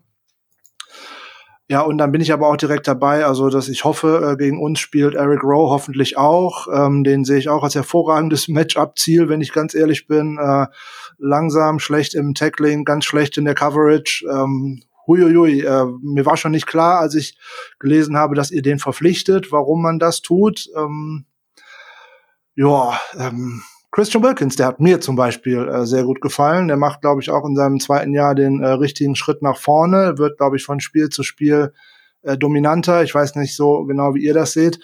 Ähm, in der Offense von den Dolphins bin ich mir nicht sicher, was gerade die äh, Rotation im Backfield anbelangt. Ich äh, Jordan Howard, also die Verpflichtung habe ich schon nicht verstanden. Äh, für das Geld, was man ihm bezahlt, das habe ich schon nicht verstanden weil er jetzt schon in mehreren Stationen äh, bewiesen hat, dass er, wenn dann maximal ein äh, Runner ist und äh, im Passspiel eigentlich nicht zu gebrauchen ist. Aber auch das mit dem Runner hat sich ja in den letzten Jahren schon ein wenig zurückentwickelt. Und da bin ich mir wirklich nicht so so klar drüber. Mir ist nicht so klar, warum man so oft auf einen Spieler wie Isaiah Ford wirft, weil äh, zehn Targets und dann nur vier Catches ist irgendwie wenig äh, aus meiner Sicht. Ist ja nur Beobachtung von außen. Und äh, ja, ähm, Matt Breeder ins Passspiel einzubinden, äh, viel Glück. Ähm, es ist einer so der schlechtesten Route Runner unter Running Backs, die es da so gibt. Ähm, ja, ähm, also wenn ich mir dann anschaue, dass jede Woche bei den Dolphins eigentlich Ryan Fitzpatrick der äh, Leading Rusher ist, äh, da frage ich mich wirklich, wie da Plays gecallt werden und ob das tatsächlich so geplant ist weil ich mir das irgendwie einfach nicht vorstellen kann. Ähm, da muss man doch eigentlich einen anderen Plan verfolgen, weil ich das grundsätzlich ähm, zwar toll finde, wie ein äh, Quarterback versucht, alles zu geben und das macht äh, Fitzpatrick ja nur wirklich. Das konnte man ja auf allen seinen Stationen schon beobachten, dass der auch zum Teil recht halsbrecherisch auch noch in Tackles reingeht und ähm, halt bei jedem Play alles gibt. Aber das kann ja eigentlich nicht der, der offensive Plan sein, dass mein äh, Quarterback am Ende der Saison der ja vielleicht nicht der mobilste ist, äh, mein Leading Rusher ist, wo ich ja genug andere Running Backs äh, auf dem äh, Roster habe. Also da fehlt mir einfach der offensive Plan. Ja, äh, bei Micho hast du natürlich äh, bei Isaiah Ford einen wunden Punkt angesprochen. Ja, Micho, wolltest du noch was zu deinem Vorsicht hinzufügen? Vorsicht, Vorsicht, wollte ich sagen. Du sprichst hier mit ihm, der so einen kleinen Man-Crush auf, auf Isaiah Ford hat. Ähm, ich finde, dass Isaiah Ford einen richtig guten Schritt nach vorne gemacht hat. Ich meine, er ist kein, er wird nie ein Number One Receiver sein. Das ist auch gar nicht das, wofür man ihn braucht. Er ist eigentlich Number Two, Number Three Receiver. Da macht er auch einen richtig guten Job. Und ich meine gerade eben das, was ich vorhin gesagt habe. Es ist halt, ähm, ja, man wirft ihn an, aber er ist nun mal nicht wie Devante Parker ein Contested Catch Receiver. Aber über das Scheme wird ihm überhaupt keine Route angeboten, äh, oder wird überhaupt, wird, wird überhaupt nicht auf seine Stärken eingegangen. Und da finde ich das schon ganz gut, wie er, wie er, wie er das macht. Also, ähm, ich finde, dass der Ball zwar öfters in Jakeem Grants Hände gehörte, weil Jakeem Grant halt eine Catch, äh, Yard after Catch äh, Waffe sein kann, aber ich finde, Isaiah Ford macht für die Rolle, die er macht, schon verdammt gut aus und der ist so ziemlich der einzige, ähm, der es halt eben schafft, ab und zu zumindest auch selbstständig äh, Separation zu kreieren und halt eben nicht alles auf Contested Catch zu machen. Und die Catches, die er macht, die sind zum Teil auch regelrecht spektakulär. Deswegen kann ich die Kritik an Isaiah Ford nicht so ganz verstehen. Er hat halt keinen großen Namen. Und nochmal, er wird kein Number One Receiver. Das ist mir alles klar. Aber das muss er ja auch nicht sein. Mir ging es gar nicht jetzt um eine generelle Kritik an Isaiah Ford. Ich habe mir nur Statistiken dazu angeguckt und äh, wie gesagt, ich habe mir da gerade die Statistik anzuguckt zu dem Spiel gegen Seattle und dann sehe ich zehn Targets und ich sehe vier äh, Receptions und dann frage ich mich, warum man so oft auf einen Spieler wirft, wo man äh, einen Devante Parker, der bei zwölf äh, Targets zehn Recep äh, Receptions rausholt oder wenn man auch einen Mike Gesicki noch mit dabei hat, warum man da so wenig Targets drauf verwendet. Aber da habt ihr den deutlich besseren Blick äh, auf das Ganze, vor allem auf das auf die ganze Saison und auch aufs letzte Jahr, da äh, schließe ich mich gerne äh, eurer Meinung an. Ähm, ich gucke als verwundeter Beobachter dann auf das auf die eine oder andere Statistik und äh, wie gesagt, ich möchte gar keinen einzelnen Spieler äh, herausnehmen und kritisieren, sondern mich wundern hier und da nur Zahlen. Und wenn ich ganz ehrlich bin, bis zu dem Seattle-Spiel hatte ich Isaiah Ford auch noch nicht auf dem Schirm. Das ist auch vollkommen klar. Also ich muss das nur sagen, weil das ist so ein Running Gag, weil ich eigentlich grundsätzlich viel von Isaiah Ford halte und den immer wieder verteidigen muss. Dementsprechend muss ich da jetzt einfach reagieren. Also ist das mein Jarek McKinnon sozusagen? Wahrscheinlich dann, wenn du so darauf reagierst, ja. Herrlich. Ähm, ja, bei Mike Gesicki ist es tatsächlich so, dass er einfach sehr, sehr gut gedeckt wird in den letzten beiden Spielen, weil er gegen die Bills so eskaliert ist. Ja, ähm, insgesamt würde ich äh, tatsächlich behaupten, dass wir durchaus eine gute Chance gehabt haben ähm, gegen die Seahawks und dass wir lange wirklich mitgehalten haben, trotz des Playcallings. Und ja, also ich bin nicht ganz unzufrieden mit der, mit der Richtung. Bin ich grundsätzlich auch nicht, aber vielleicht muss man auch noch eins dazu sagen. Ich meine, ich habe ich hab das Spiel gesehen. ähm, es gab es ja auch immer in dem Free TV und ähm, man hat in einer Beziehung Schwein gehabt, nämlich dass Tyler Lockett einen echt schlechten Tag hatte. Das war Punkt eins. Äh, und Punkt zwei ist, und wenn man sich das angeguckt hat, ich hatte die, das ganze Spiel über das Gefühl, dass die Seahawks offensiv, wenn sie gewollt hätten, einfach noch mal einen Gang höher hätten schalten können. Das wirkte relativ äh, kontrolliert. Ähm, wie gesagt, ich habe das Gefühl gehabt, dass die, dass die Seahawks immer einen Gang hochschalten können, äh, wieder hätten hochschalten können. Und ähm, obwohl der Spielstand äh, die ganze Zeit eng, eng aussah, äh, vor allen Dingen durch durch die Field Goals, ähm, glaube ich tatsächlich irgendwie, wenn wir einen Touchdown erzielt hätten, hätten die Seahawks, glaube ich, offensiv einfach noch mal einen Gang höher geschaltet. Die wären dazu in der Lage gewesen. Ist natürlich viel Mutmaßung bei, ist nur so ein Bauchgefühl, aber so wirkte das Ganze. Trotz allem gebe ich dir recht, Rico, die Richtung, in die das geht, äh, gefällt mir grundsätzlich auch, weil wir halt nicht so weit entfernt sind, wie man denken würde. Ja. Ähm, das denke ich auch. Und ich glaube, das ist doch jetzt einfach mal ein äh, guter Sprung oder eine gute Überleitung auf das kommende Spiel.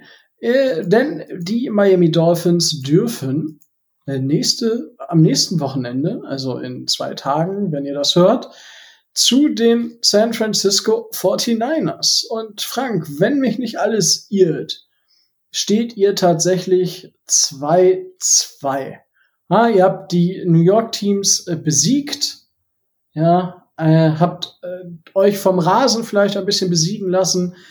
weil euer Kader ist ja inzwischen so ziemlich ausgedünnt, äh, wenn man das so beschreiben möchte. Wie, wie ist denn dein, deine ähm, Einschätzung zur bisherigen Saison. Wo siehst du eure Schwächen? Wo siehst du eure Stärken? Wie siehst du eure Offense? Wie siehst du eure Defense? Ähm, lass dich aus über dein Team. Oh Gott, wie viel Zeit hatten wir noch mal, um diese ganzen Punkte äh, abzuarbeiten? Du, ich kann auch durchmachen, das ist gar kein Problem.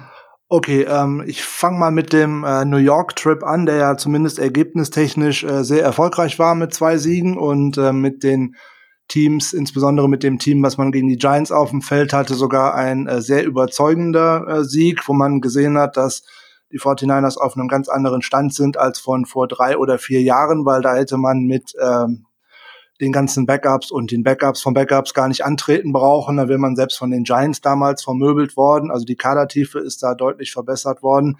Ja, was uns das MetLife Stadium und dieser komische AstroTurf ein wenig genommen hat, ist natürlich äh, eigentlich die Stärke äh, des Teams gerade aus der letzten Saison mit äh, Nick Bosa und seiner individuellen Klasse im Pass Rush. Das muss das Team jetzt anders auffangen und ähm, damit hat man jetzt gegen die Giants und auch zum Teil gegen die Eagles zumindest äh, angefangen. Das ist natürlich eine Illusion, dass man einen, äh, einen der absolut besten, ähm, schon nach einem Jahr absolut besten Pass-Rusher und äh, Game-Changer in dieser Liga irgendwie individuell ersetzen könnte. Das muss man natürlich jetzt übers Scheme und über alle Spieler machen, so dass jetzt auch vermehrt geblitzt wird, was die 49ers eigentlich gerade in der letzten Saison so gut wie gar nicht gemacht haben. Da kommt jetzt Fred Warner oder auch gerade den äh, Nickelbacks eine größere Rolle zu. K1 Williams wird auch gerne mal zum Blitzen eingesetzt und auch äh, hier und da recht erfolgreich. Also muss man das jetzt mal als Mannschaft auffangen. Ja, die ganzen anderen verletzten Spieler, die man auch noch daraus mitgenommen hat, nochmal ähm, wie Bosa, Kreuzbandriss, Solomon Thomas. Ja, das tut in der Rotation der äh, D-Line weh, keine Frage. Dann hat sich noch Jordan Reed für sechs bis acht Wochen diesmal mal nicht mit einer Gehirnerschütterung, sondern mit einer Knieverletzung sozusagen rausgenommen und äh, ja, äh, Jimmy Garoppolo bei einem Late Hit gegen die ähm, gegen die Jets raus. Ähm, das hat man gegen die Giants nicht gesehen, gegen die Eagles leider auf jeden Fall. Aber zu dem Spiel kommen wir ja gleich nochmal. Ja, ist ja Verletzungen gehören zu ähm, zu dem Spiel dazu. Äh, die Masse, die wir gerade, ich glaube, durch fast alle Teams äh, zum Anfang dieser Saison sehen, sind einer sehr kurzen Vorbereitung geschuldet, diesen paar Tagen, die überhaupt in Padded Practices ge gearbeitet werden konnte. Es gab keine Joint Practices mit anderen Teams, was das zum einen mal ein wenig äh, ja, in Game Change äh, reinkäme. Es gab keine Preseason, da werden jetzt viele sagen, ja, die braucht man nicht. Doch, die Spieler brauchen die, weil im Training wird nicht so getackelt wie auch in der Preseason, weil man sagen, es kann mir jeder sagen, dass er das gerne möchte, aber ähm, mal ganz ehrlich, wenn äh, Jerome Baker mir jetzt sagen würde, er würde jetzt Tua Tagovailoa im Training in den Rasen einarbeiten. Ich glaube, da würden äh, nicht nur die Mitspieler, sondern auch die Fans sofort auf die Barrikaden gehen. Also man geht schon mal im Training anders mit sich um als mit einer anderen Mannschaft.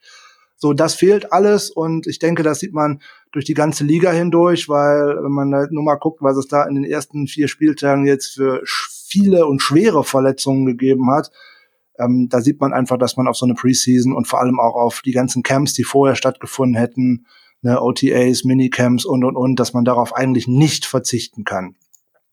Ja, Stärken, Schwächen, Stärken, Schwächen. Ja, das ist schwierig. Äh, Stärke wäre eigentlich der Pass Rush der 49ers gewesen. Das hat sich natürlich mit dem Ausfall von Nick Bosa und auch von äh, DeFord, der jetzt mit einer Rückenverletzung auch auf der Injured Reserve List ist, ähm, jetzt mal grundlegend verändert, keine Frage. Jetzt müssen Spieler aus der zweiten Reihe einen äh, Schritt nach vorne machen, was unter anderem jetzt gerade in den letzten beiden Spielen noch ein äh, Kerry Hyder ähm, unglaubliche Art und Weise schon äh, getan hat, der mir jetzt zweimal recht gut gefallen hat. Könnte an der Verbindung liegen mit seinem ehemaligen Coach äh, Chris Kotcherek, der jetzt unser seit zwei Jahren unser Defensive Line Coach ist, mit dem er ja früher auch schon mal zusammengearbeitet hat ja, Sigi Ansa war eine total hervorragende Verpflichtung. Äh, keine Ahnung, 25 Snaps und Injured Reserve List. Ähm, das hätte man sich von Anfang an sparen können, so einen Traumtänzer da zu verpflichten. Ähm, ja, ist äh, sehr schade. Da wäre mir von Anfang an Dion Jordan, den ihr sicherlich auch kennt, äh, deutlich äh, lieber gewesen. Äh, ja, aber da könnte man, bei dem könnte man zumindest davon ausgehen, er hätte, weil er ja auch wenig gespielt hat über seine Karriere aus diversen Gründen, noch ein bisschen mehr im Tank hätte als ein Sigi Ansa, der einfach äh, aussieht wie ein Spritlaster aus den 80er Jahren. Also den braucht, äh, den braucht einfach kein Mensch. Der ist äh, groß und langsam und halt verletzungsanfällig. Die Zeiten aus Detroit und äh, die Zeiten jetzt aus letztem Jahr Seattle oder bei uns, das ist ja äh, wie Tag und Nacht, äh, braucht kein Mensch. So sind Stärken von unserer Defense dann, glaube ich, alleine mal jetzt ein äh, Fred Warner, der meiner Meinung nach einer der fünf besten Linebacker der Liga ist, insbesondere was äh, Coverage anbelangt was ja von Jahr zu Jahr in dieser Liga viel wichtiger wird. Ja, und, äh, und grund grundsätzlich auch weiterhin die Defensive Line, weil sie sehr tief äh, besetzt ist. Jetzt muss man schauen, wie äh, man den Rookie Javon Kinlaw noch besser in Szene setzen kann. Der ist schon ganz gut als Bulldozer unterwegs, aber mit dem Pass Rush, das klappt noch nie so ganz. Aber gut, da, man, kannte, man konnte auch nicht erwarten, dass er äh, die Forrest Buckner sofort eins zu eins ersetzen kann. Das ist ja illusorisch. Also Rookie muss man Zeit geben. Alle Rookies haben es schwer in dieser Saison, eben weil so viel äh, in der Offseason ausgefallen ist. Und ähm, der, da sieht man schon oft sein Talent, wenn man sich da Videos anguckt in äh, All 22 und so, dann sieht man schon, wie der auch gerne die Offensive Liner durch die Gegend schiebt. Also das wird kommen.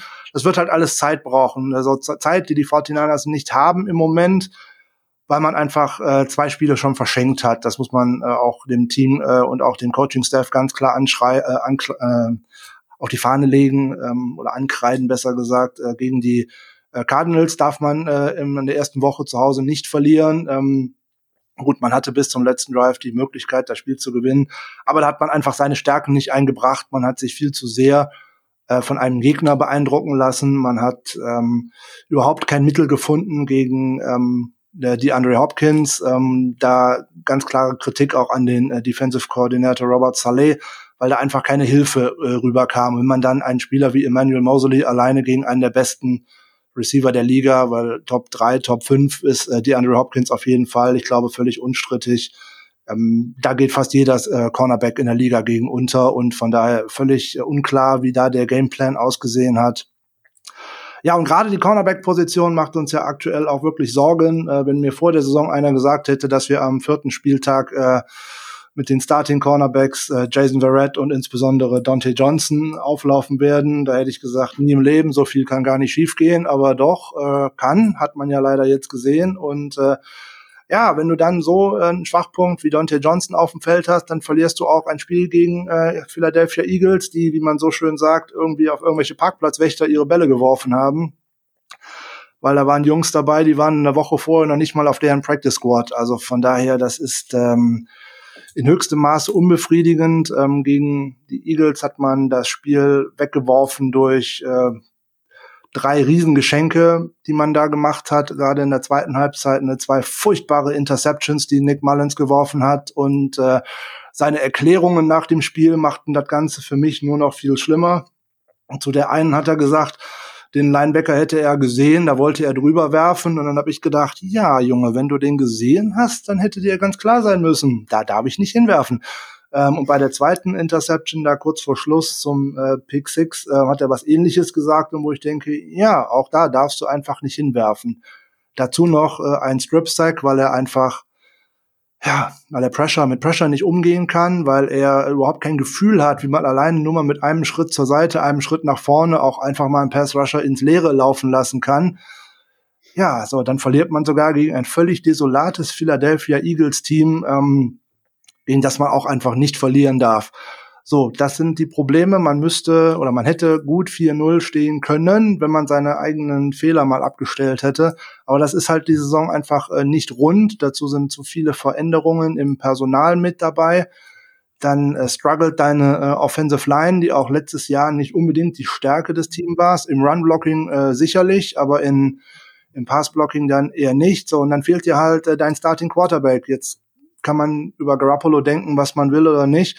Äh, letztes Jahr lag die äh, Offensive Line äh, mit einer Pass Rush äh, Win Rate ähm, auf Platz 26 so und ähm, Garoppolo stand mit dem Team im Super Bowl. Also da muss der schon viel richtig gemacht haben und auch das Scheme von Shanahan wird dann natürlich viel richtig gemacht haben.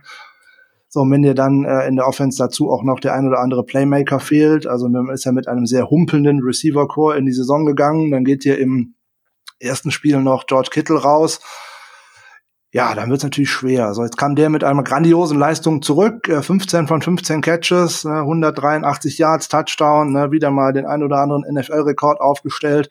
Ja, und dann stehst du am Ende des Tages mit einer äh, klaffenden Niederlage immer noch ganz dumm da, weil du dich halt wirklich dumm angestellt hast. Da hat man noch zwei äh, klare Interceptions eigentlich äh, fallen lassen. Nochmal wieder schöne Grüße an Jaquiski Tart, der das nämlich auch einfach nicht lernt, dass man auch einen Ball einfach mal fangen könnte in der Defense.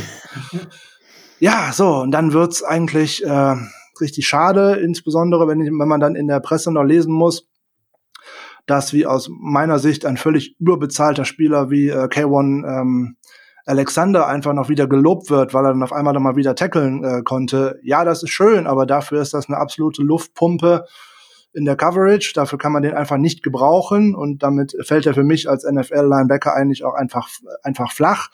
Und äh, ja, ein Weakside-Linebacker hat natürlich auch immer noch ein bisschen die Aufgabe, so das Outside-Contain ein bisschen zu halten, dass da nicht andauernd ein Quarterback irgendwo hinlaufen könnte. Und wenn dir dann noch Carsten Wentz sogar einen Touchdown reinläuft, der auch nicht der mobilste Quarterback der Welt ist, dann kommst du langsam so ans Denken, insbesondere was da ein Defensive Coordinator so macht. So, bevor ich jetzt noch drei Stunden weiterrede, ähm, lasse ich das mal als kurzes Statement da kurz äh, einfach mal so stehen. Du darfst, du darfst gerne noch weiterreden. Äh, wir, wir haben alle Zeit der Welt. Ich habe mir immer gerne wenn Leute über ihre eigenen Teams sprechen, weil das halt einfach so viel Mehrwert bietet, ähm, als wenn man selber jetzt darüber philosophieren würde und sich nachher doch nur über die typischen Namen quasi definiert. Ähm, ja, du hast äh, einiges gesagt. Jetzt ist äh, die Frage, Micho, wenn du gerade noch äh, da bist, hast du erste Fragen? Ja, ich erstens, ich bin noch da. Ähm, zweitens, Fra Fragen hat man, Fragen hat man eine ganze Menge. Ähm, man kann, man kann über die 49ers natürlich eine ganze Menge reden. Ähm, äh, es, es gibt eine ganze Menge interessante Sachen, an denen, also erstmal, für mich ist der eigentliche Star des Teams, ähm, ist Kyle Shanahan weil was der offensiv an Playdesigns bietet, ist schon ganz hervorragend. Ähm, ich bin, ich habe vorhin schon mal gesagt, ich bin ein ganz großer Fan von Kyle Juszczyk, der ähm, einfach, ja, ähm, als Fullback so variabel, ich bin ja ein großer Fullback-Fan, als Fullback so variabel einsetzbar ist und so eine, eine, eine Match-up-Waffe ähm, ist. Ich, ähm, ich glaube, der stellt der stellt deswegen die meisten Defense vor Probleme. So ein George Kittle, den kannst du vielleicht tatsächlich, wenn du ihn doppelst, ausschalten, aber so ein Kyle Juszczyk ist genau derjenige, der da, der da einfach in die, in die, in die Lücke preschen kann. Ähm, äh, Frage Nummer eins ist Jimmy Garoppolo. Jimmy G wird wahrscheinlich gegen uns noch nicht wieder spielen, oder? Ähm, bevor ich äh, zu Jimmy G was sage, würde ich gerne noch mal äh, den, den Federhandschuh zu Kyle Juszczyk aufnehmen. Ähm, ja, er ist eine hervorragende Matchup-Waffe und äh, Kyle Shanahan ist mit Sicherheit einer der interessantesten Offensiv-Play-Caller und äh, Offense-Gurus dieser Liga im Moment. Und ich glaube, kein, äh, kein anderer Playcaller schafft es so sehr, sich eigentlich äh, die Schwäche des Gegners auszusuchen und die auch immer wieder in 1 zu 1 Matchups zu bekommen.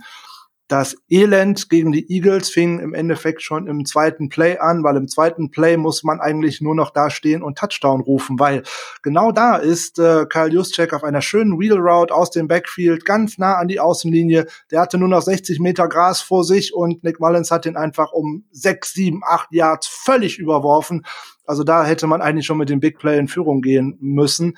Also das ist dann ähm, ja ähm, in dem Fall auch ganz schwaches äh, Quarterback-Play und ähm, gegen die Eagles aber auch ein ganz klarer Vorwurf äh, an äh, Kyle Shanahan. Der Gameplan war auf Deutsch gesagt scheiße. Weil wenn man mit äh, dem gleichen Gameplan ins Spiel geht wie gegen die New York Giants, dass man nämlich einfach sagt, hey, den Pass Rush, den blocken wir einfach immer nur mal kurz an und dann gucken wir, wer denn das dann die Offensive Line dann im Second Level irgendwo noch mal blocken kann ja, dass, dass, dass das eine Team einen Pass Rush hat wie ein laues Lüftchen und das andere eine gerade in der Tiefe vielleicht die äh, am besten besetzte Defensive Line der Liga hat, das hat man irgendwie dabei so nicht bedacht. Weil dass man einen äh, Fletcher Cox äh, mal nicht eben nur anblockt und dann weiterläuft, der steht nämlich dann trotzdem anderthalb Sekunden später da auf deinem Quarterback auf den Füßen, das ist irgendwie ein bisschen untergegangen in diesem Gameplan und ähm, ich hätte auch Kyle Juszczyk unheimlich gerne mehr auf dem Feld gesehen gegen ähm, diese Mannschaft, weil der hat bloß äh, 20 Snaps oder 22 Snaps von äh, ich glaube, 62 oder 63 Offensiven gespielt, also sehr wenig eigentlich für die Verhältnisse von ihm und das hat mir ganz klar gefehlt und er ist tatsächlich diese Matchup-Waffe, so wie die ganze Off äh, Offense von Shanahan darauf ja aufgebaut ist. Die Frage zu Jimmy Garoppolo ist natürlich schwer zu beantworten. Das habe ich nach der Verletzung äh, bei uns im Podcast schon aus dem äh, Jetspiel gesagt, weil da die ersten ja schon sagten, oh, der könnte ja vielleicht schon bei den äh, Giants wieder auf dem Feld stehen, wäre ja nur ein High Ankle Sprain und das sähe auch ganz gut aus. Äh, meine Antwort darauf war, ja, High Ankle Sprain, wenn wir mal in die letzten Jahre zurückgucken, das kann von zwei Wochen bis zwei Monaten alles dauern. Jetzt muss man einfach abwarten, ob der in dieser Trainingswoche wieder auf dem Feld steht, ähm, weil ohne Training wird man ihn sicherlich nicht ins Spiel schicken, weil das auch ein Quarterback ist, der sehr auf seinen Rhythmus angewiesen ist. Das hat man im ersten Spiel auch äh, gesehen gegen die Cardinals. Da war er einfach noch nicht im Rhythmus. Das sah gerade in der ersten Halbzeit gegen die New York Jets äh, auch aus wie Tag und Nacht. Deswegen war es sehr schade, dass er da bei einem eigentlich schon abgepfiffenen Play äh, verletzt worden ist, wofür nicht mal eine Flagge geworfen worden ist. Aber gut, damit man eine Flagge geworfen bekommt in der NFL, muss man ja im Moment Brady oder Mahomes heißen. Also von daher ist das ja alles nicht so schlimm. äh, das kann man ja dann durchaus mal tun. Also müssen wir tatsächlich abwarten, ob er, jetzt nehmen wir leider vor äh, dem ersten äh, Injury Report auf, der in der Woche rausgeht am Mittwochabend.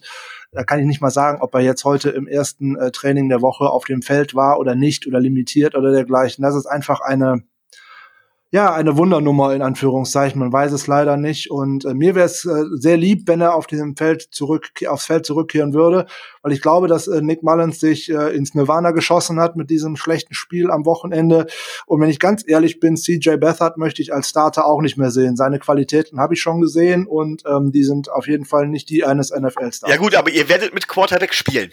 Da gehe ich von aus. Deswegen wäre jetzt die Frage, wenn Jimmy G nicht spielt, wer startet bei euch? Ist es Nick Miles, der ja durchaus mal positive Spiele gezeigt hatte schon? Oder ist es eben CJ äh, Bethard oder wie er ausgesprochen wird? Ja, bis, gest äh, bis gestern hätte ich ja vielleicht sogar noch gesagt, ich werfe noch äh, Option 3 ins Spiel. Äh, Mohamed Sanu könnte ja auch den einen oder anderen Pass werfen, aber den hat man ja jetzt äh, äh, auch zu meiner Überraschung schon wieder entlassen. Ich denke, es wird Nick Mullins sein, weil äh, Shanahan da recht, ähm, ja, recht einfach in Anführungszeichen an die Sache herangeht. Er wird den Spieler auswählen, mit dem er die größte Chance hat, äh, mit dem er gewinnen kann. So, jetzt werden viele sagen, oh, besser sah doch gar nicht schlecht aus in, äh, im vierten Viertel und er hat so und so viele Yards erzielt. Und ja klar, da haben die Eagles aber auch eine reine Prevent-Defense gespielt und haben ihm jeden kurzen Pass im Endeffekt gewähren lassen. Da sieht jeder Quarterback gut aus. So, ähm, CJ Beathard hat äh, ganz viele Qualitäten, so zum Beispiel, dass er auch äh, sich für seinen Running Back in jeden Block schmeißt und dergleichen. Ja, gut, aber der hat äh, von 14 Karrierestarts oder 14 Spielen, an denen er mitgewirkt hat, hat er eins gewonnen. Also von daher, ähm, dann kann ich tatsächlich Mohamed Sanu Bälle werfen lassen. Mit dem gewinne ich nicht. Das muss man einfach mal so sehen. Und ähm, ich habe das bei uns vor der Saison äh, schon in unserer Preview gesagt zum ähm, zum Roster. Wäre es eine normale Saison mit einer normalen ähm, Offseason und dergleichen gewesen, wo man jetzt nicht äh, Covid und dergleichen mit dabei hätte, dann wäre man auch nur mit zwei Quarterbacks in die Saison gegangen und dann wäre CJ Bessert äh, dem Cut zum Opfer gefallen. So wollte man jetzt halt auf Nummer sicher gehen, falls einem Quarterback was passiert, damit man halt immer zwei zur Verfügung hat. Sonst wäre der schon nicht mit auf diesem Roster. Also wenn Garoppolo nicht spielen kann, dann müsste es mit dem Teufel zu gehen, wenn nicht Nick Mullins äh, am Sonntag startet. Das ist äh, mal okay. eine Ansage. Okay, wenn du gesagt hast, dass äh, man damit jetzt, ja, ich bin für den anderen, weil du hast gesagt, damit könnte man nicht gewinnen. Ja, also würde mir auf jeden Fall sehr gefallen. ich wollte gerade sagen, das hört sich für mich auch an, als würde ich auf Bethard setzen. Oder Bisart oder wie auch immer.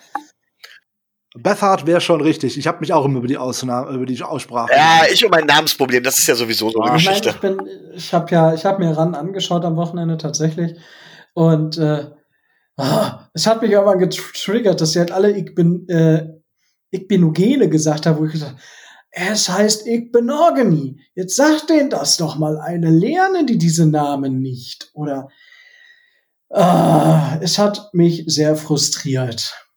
Ah, ah, ah.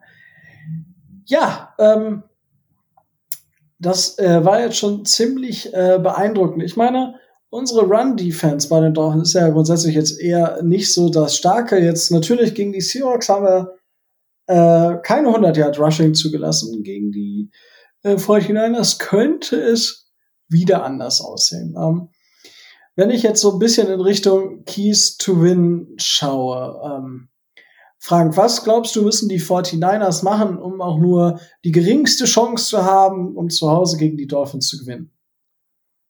Viel ist besser als gegen die Eagles. Ähm, da ist das Running Game schon äh, ein, ein sehr guter Einwand, weil das hat gegen die Eagles so wenig bis gar nicht funktioniert. Da musste, ja, da mussten wir auch aus dem ersten Spiel in New York, auch von dem wunderbaren AstroTurf, äh, ja leider auch zwei Verletzte mitnehmen, nämlich zum einen Raheem Mostert, wo man auch nicht weiß, ob er eventuell Sonntag äh, wieder mit dabei ist, und auch äh, Tevin Coleman der sich ja etwas schwerer verletzt hat und schon auf der Injured Reserve ist. So hatte man dann auf einmal Jack McKinnon als Starter, wo ja auch keiner so wirklich mitgerechnet hat.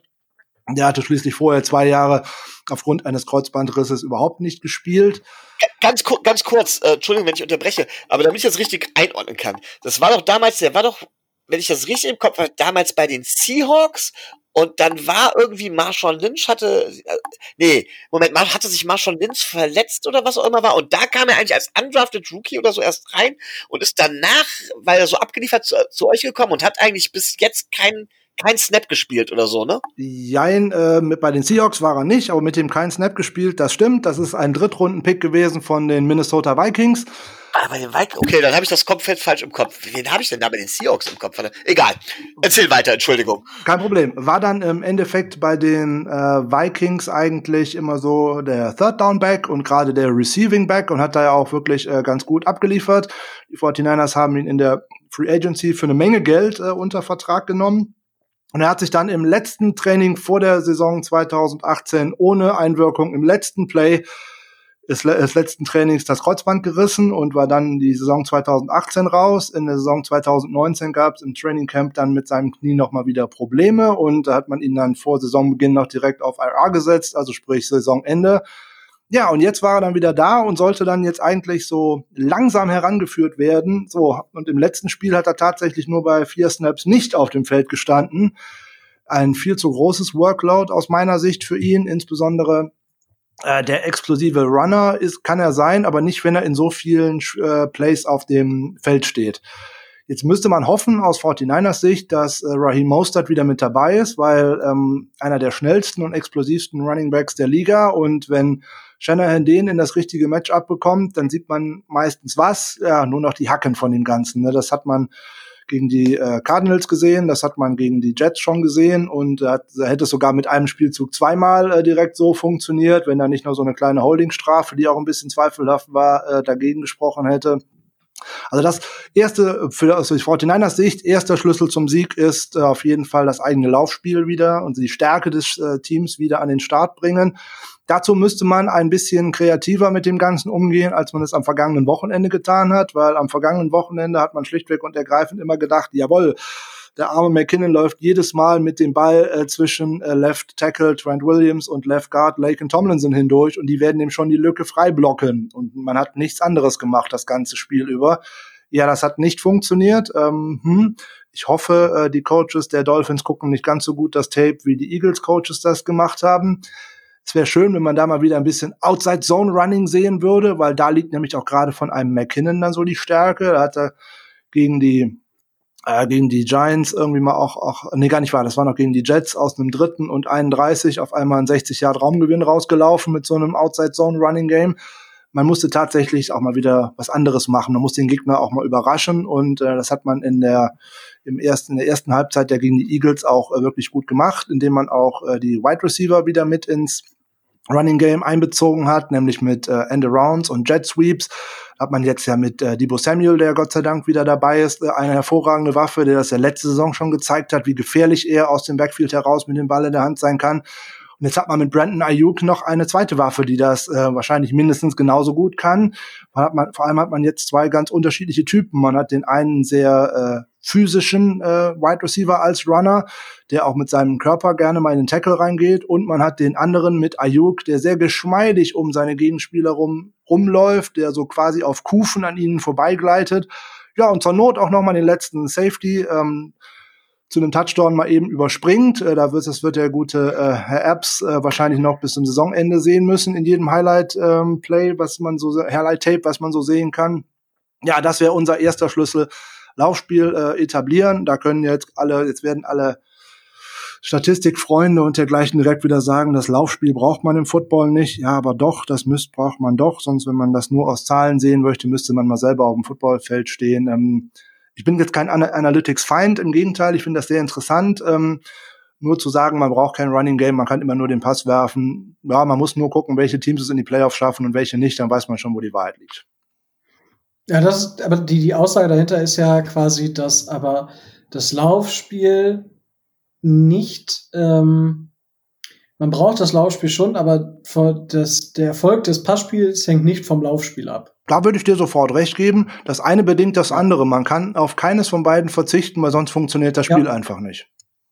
Richtig. Also das ist, ähm, also ich fände es auch mal interessant, wenn Mannschaften nur werfen würden, einfach um es mal gesehen zu haben, äh, oder halt nur laufen.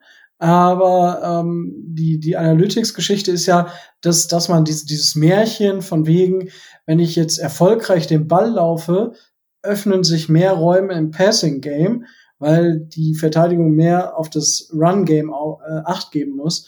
Das ist halt nicht, das ist halt zahlentechnisch einfach widerlegt. Und das ist ja, das ist diese Diskussion. Und ich hab, also, wenn man sagt, natürlich, man braucht kein Laufspiel, das ist halt auch Quatsch.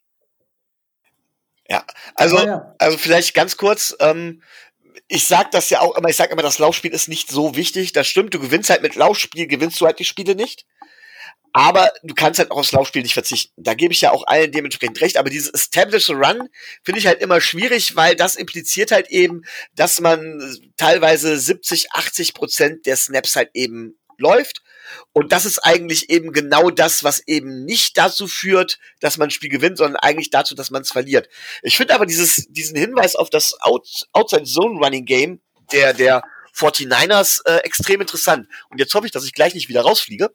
Ähm, und zwar ähm, ist es ja so, beim Outside Zone Running Game bevor wir jetzt groß in die Taktik, ich glaube, das ist da sowieso ohne Bilder etwas schwierig zu erklären, aber letztendlich äh, basiert es auch relativ viel auf Misdirection und auf Fake und ähm, ein, auf einem aufeinander aufbauenden Spielplan.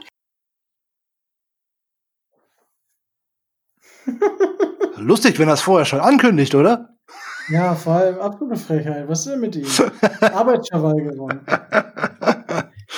Absolute Frechheit ich habe gerade schon gesagt, es ist lustig, wenn du es vorher auch noch ankündigst.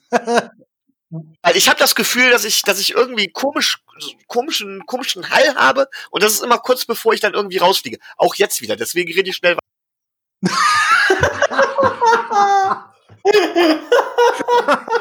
Kannst du dir nicht ausdenken. Weltklasse. Oh, Weltklasse, sehr schön. Das ist. Äh so, ne, schnell, schnell deine Frage, Michael, los. Ähm, nee, es war gar keine Frage, es war nur ein Hinweis, dat, also erstmal ein Hinweis darauf. Ähm, es ist immer, es hat immer die Option oder es ist so erfolgreich immer wegen äh, wegen der Option des Passes, die auch dahinter steckt, dass man halt eben Passplays und Run Games tatsächlich in dem vom Schema her nicht wirklich unterscheiden kann auch vom äh, es ist also unheimlich schwer für die Defense zu lesen. Wenn ihr jetzt auf das Outside Zone Running Game verzichtet, wie du es sagst, heißt es ja, dass die Defense ähm, die Offense wesentlich leichter lesen kann. Habt ihr das wirklich so ist das wirklich so interpretiert worden? Ich habe leider kaum Spiele von den 49ers gesehen, nur gegen Philly und ähm, da liegt es halt auch am Quarterback. Oder ist es einfach so, dass man sagt von wegen, okay, äh, wir trauen dem Quarterback nicht zu und deswegen verzichten wir auf das Outside Running Game, das, da wir die Option des Passes nicht mehr so haben. Ja, jetzt äh, hätte ich gerne an einer Sitzung davor teilgenommen, um dir die Frage tatsächlich beantworten zu können, ob man jetzt freiwillig in Anführungszeichen auf das äh, Outside Zone Running Game verzichtet hat gegen die Eagles oder ob die Eagles die 49ers dazu gezwungen haben, was ich so persönlich äh, nicht gesehen hätte, weil wenn waren sie stark durch die Mitte und nicht über die Außen und von daher die wären eigentlich recht frei gewesen. Aber du hast vollkommen recht. Ähm, ja, das Ganze basiert natürlich darauf, dass man eigentlich relativ häufig die gleich, gleich, das gleiche Personal auf dem Feld hat. und die Defense einfach nicht weiß, was kommt. Ne? Kommt jetzt halt ein Lauf über McKinnon, kommt ein Lauf über Samuel, kommt ein Lauf über Ayuk oder vielleicht sogar über George Kittle. Das hatten wir am Wochenende ja sogar auch schon. Oh, und wenn dann Kyle Juszczyk auch noch mit dabei ist, ja, der kann zur Not ja auch mal den Ball in die Hand gedrückt kriegen, ne? der kann auch rauslaufen und ähm, da ist ja die ganze Kyle Shanahan Offense äh, drauf aufgebaut. Kein Team und kein Coach gerade in den letzten Jahren hinweg nutzt so viel Pre-Snap Motion, also äh, Shifts und was weiß ich nicht alles, um zu gucken, was macht denn die Defense auf der anderen Seite. Dann geht auf einmal ein, ein Running Back raus in den Slot und ein anderer, äh, ein Tight End stellt sich hinten auf einmal als äh, Running Back mit auf und, und, und, hin und her. Man guckt, wie die Defense reagiert. Ja, und dann passiert halt auch genau aus denselben Formationen, aus den haargenau gleichen Aufstellungen passieren ganz viele unterschiedliche Dinge. Ne, das kann ein Quickslant sein, das kann sogar eine tiefe Route sein, ne, das kann ein Outside Zone sein, das kann ein Toss sein, das kann ein Jet Sweep sein. Also ganz, ganz viele unterschiedliche Dinge, die aus einem und demselben Look passieren. Und ja, das wollte Shanahan, deswegen wollte er auch unbedingt einen Spieler wie ähm, Jalen Hurt noch mit dabei haben, der leider jetzt auch seine zweite Saison äh, jetzt wieder verpasst. Jetzt hat ihn in der Offseason ein äh, Kreuzbandriss äh, eilt und ja, das wäre noch so ein Schweizer Taschenmesser, nämlich wie jetzt auch ein ähm, ähm, ein, ein Kyle Juszczyk, ne, den hätte man als äh, sogar als leichten Tight End aufstellen können. Der hat drei Jahre im College bei Tennessee erstmal Running Back gespielt und ist dann bei Baylor erstmal zum Wide Receiver umgeschult worden auf seinen Wunsch hin. Und ja, da geht vieles und ähm, muss man schauen. Ich denke, dass es ganz wichtig ist, dass auch man, dass man wieder outside läuft. Wie gesagt, gegen die Eagles hat man es nicht getan. Warum auch immer. Äh, ganz kurz, ich war, bin gerade etwas verwirrt gewesen. Du sagtest Jalen Hurts. Moment mal, das ist doch der Zweitrunden-Pick der, der, der, der Eagles. Oder bin ich gerade komplett daneben? Der gute Mann heißt Jalen Hurt. Unserer Mann heißt Jalen Hurts. Mit, mit S. Ah, okay. Das Gut. war unser Third-Round-Pick aus dem letzten Jahr. Der hat mit dem äh, nicht werfen können Quarterback von den Eagles nichts zu tun. Okay, alles klar. Gut. Ja, so. Ähm, Gut, das heißt, wir haben zumindest schon mal einen offensiven Plan für die 49ers jetzt zurechtgelegt. Ähm, was muss, ich meine, ich, wenn, wenn ich jetzt mal so überlege, okay, ähm, das größte Problem oder die größten Probleme, die ich so sehe, ähm, sind tatsächlich Brandon Ayuk und George Kittle. George Kittle ist, ja, müssen wir mal gucken, wie wir das machen entweder packt Eric Rowe seine Letztjahresphase äh, aus, wo er wirklich phänomenal die Titans abgeräumt hat, oder mh, hm, das passt nicht ganz so und wir stellen vielleicht noch einen Linebacker mit dazu, was äh, vermutlich Sinn ergibt bei einem Titan wie George Kittle. Und ja, Brandon Ayuk, ich war vor dem Draft schon einfach ein riesiger Brandon Ayuk-Fan. Der Junge macht einfach so Spaß zuzuschauen und äh, da bin ich jetzt gespannt, ob Xavier Howard sich so ein bisschen erholt hat von seinem Trauma vom Wochenende. Ähm, wenn Byron Jones natürlich da ist, dann glaube ich tatsächlich, dass die Wide Receiver zum Großteil abgemeldet sind. Das glaube ich tatsächlich. Und dann ist wirklich George Kittle das einzige Problem, was, was wir wirklich bekommen. Und das Laufspiel. Was dann natürlich gefragter ist denn je. Oder halt kurze Pässe, die dazu führen, dass man darüber halt Sachen kreieren kann. Das, was, was du ja auch gerade schon beschrieben hast, Frank.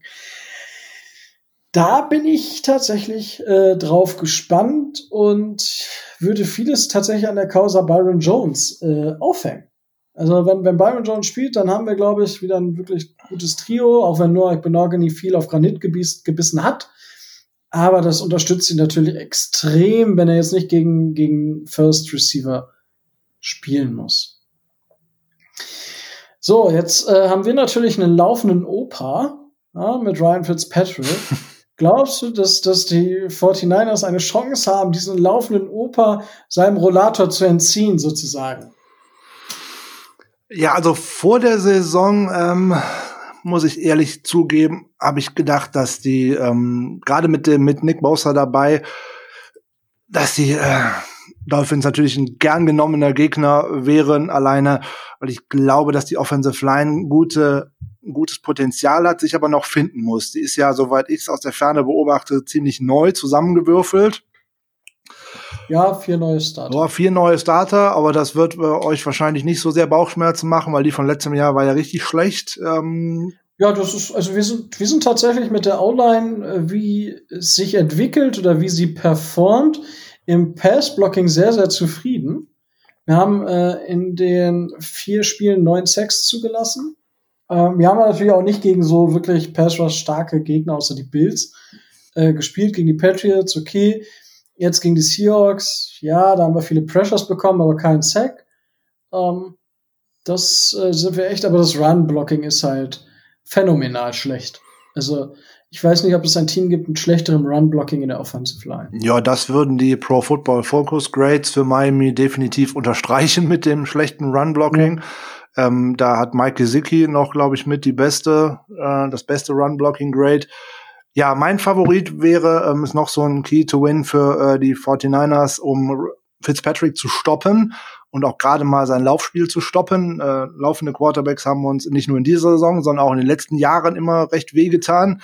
Ähm, das ist auch eine ganz klare Kritik an, äh, an Robert Saleh, weil er einfach kein Mittel gegen laufende Quarterbacks äh, entwickeln kann und äh, klar, dass einem mal ein Kyler Murray mal weglaufen kann. Das Problem werden noch äh, viele andere bekommen, glaube ich. Ähm, und auch ein Russell Wilson kennt man das seit Jahren mit gutem Scrambling und insbesondere wenn der anfängt zu laufen und alles rennt hinter ihm her, dann wird auf jeden Fall auch irgendwo ein Receiver freistehen. Das ist so ein anderes Problem aber auch äh, nicht ganz so mobile Quarterbacks wie jetzt ein äh, Sam Darnold oder auch ja, auch am vergangenen Wochenende ein Carsten Wentz konnten reichlich Rushing Yards gegen die 49ers erlaufen und ähm, das ist schlecht. Das ist wirklich schlecht.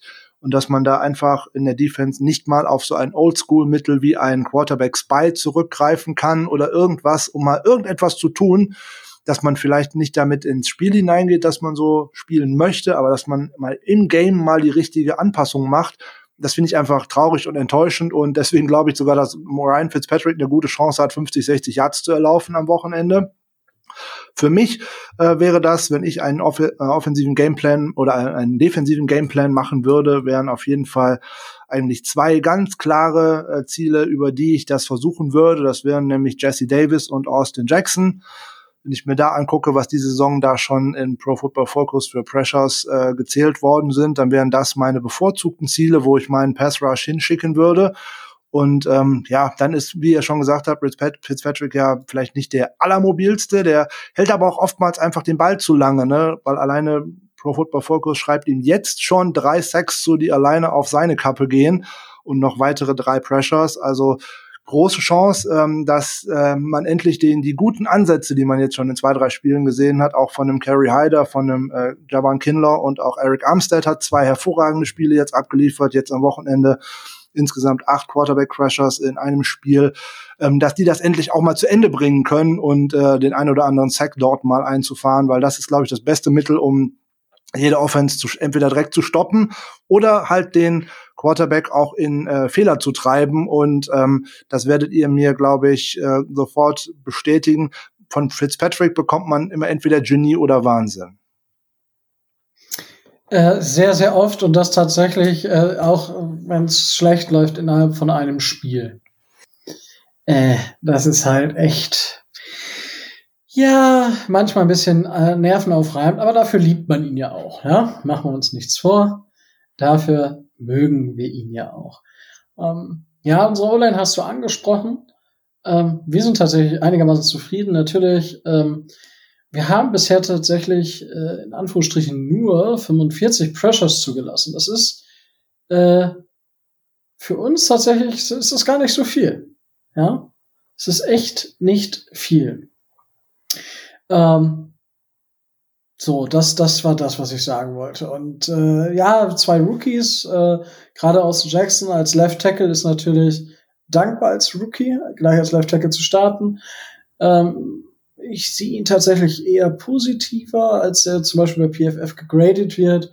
Aber das ist ja auch immer so eine Sache. Ähm, da wird Micho auch so, äh, mein Micho ist jetzt nicht so der PFF-Fan, ja, um das einfach mal nett auszudrücken. Ah, das ist halt bei manchen Grades, muss ich mir das jetzt auch nochmal angucken im Spiel, wie genau die zustande gekommen sind. Ähm, Micho, was glaubst du denn, müssen die Dolphins machen, äh, um dieses Spiel erfolgreich zu gestalten? Offensiv oder defensiv? Offensiv und defensiv. Uh, direkt beides auf einmal. ähm, offensiv muss ein anderes Scheme her. Ähm, ich halte die, gerade die Secondary der 49ers für, ähm, für angreifbar. Ich meine, es hängt auch beim Pass Rush äh, oder beim, beim, beim, auch bei der Laufdefense hängt es davon ab, wie, äh, wie die Verletzten zurückkommen, wie fit die Verletzten dann auch dementsprechend sind, weil es war, glaube ich, nicht nur Nick Bosa, der verletzt war, oder? Nee, es war dann auch äh, Solomon Thomas und äh, Ronald Blair fehlt ja ohnehin noch von dem Kreuzbandriss aus dem letzten Jahr gegen die Seahawks. Von daher, also klar, ne, ähm, ich glaube, dass die, dass das Scheme her muss, dass die Secondary ganz klar attackiert. Ähm, meiner Meinung nach, gerade da muss der Ball in Jakeem Grants Hände äh, Yards after Catch um die Secondary, wenn ich das richtig im Kopf habe, ist die Secondary auch gerade mit Speed schlagbar, um dort äh, eventuell ganz klar zu sagen, okay, wir binden euch, wir öffnen dann die Räume fürs Lauf, Räume fürs Laufspiel. Und dann würde ich tatsächlich mal gerne sehen, dass man dann einem Matt Breeder als, als einem der schnellsten Spieler in der NFL überhaupt den Ball gibt, um dann durch Lücken hindurchzugehen. Das heißt auch, dass wir unser Blocking-Scheme überarbeiten müssen, da wir ja physisch, physisch äh, ist unsere O-Line im Moment nicht in der Lage zu dominieren. Das heißt, das muss auch über das Blocking-Scheme laufen. Aber zuerst, erster Schritt, gib den Ball in Jakeem Grants Hände, generiere Yard after Catch, attackieren die Secondary. Das wäre offensiv der Plan. Und dann spiel aggressiv, spiel auch Force Down und so weiter auf, um halt eben auch die 49ers dazu zu zwingen, selbst aggressiv zu werden und eben nicht ihr Outside Zone Running Game so mal eben ähm, ja, ähm, auf den Plan zu bringen. Das zweite, das zweite defensiv ist, es ist einfach Druck. Egal welcher Quarterback da steht, wir müssen Druck erzeugen. Und zwar deutlich mehr Druck, als wir es bisher gemacht haben. Auch da setze ich, sage ich von wegen, das schaffen wir nicht individuell. Das muss mehr über das Team kommen. Ähm, schön wäre vor allen Dingen Inside Pressure. Ich glaube, dass egal welcher Quarterback äh, spielt, Inside Pressure die Lösung ist, um tatsächlich das Spiel unter Kontrolle zu kriegen. Im Normalfall würde ich sagen, ähm, sind uns die 49ers überlegen. Natürlich brauchen wir einen guten Tag, aber ich glaube, wir sind absolut nicht chancenlos. Das klingt doch mal nach was. Wunderbar. Gut, äh, ich habe ja meine Einschätzung auch. Ich bin, ich bin gespannt, ähm, wie wir äh, offensiv tatsächlich unsere Receiver einsetzen. Also zum Beispiel, ob äh, Mike Gesicki wieder mehr Targets bekommt. Das dürfte sicherlich spannend sein.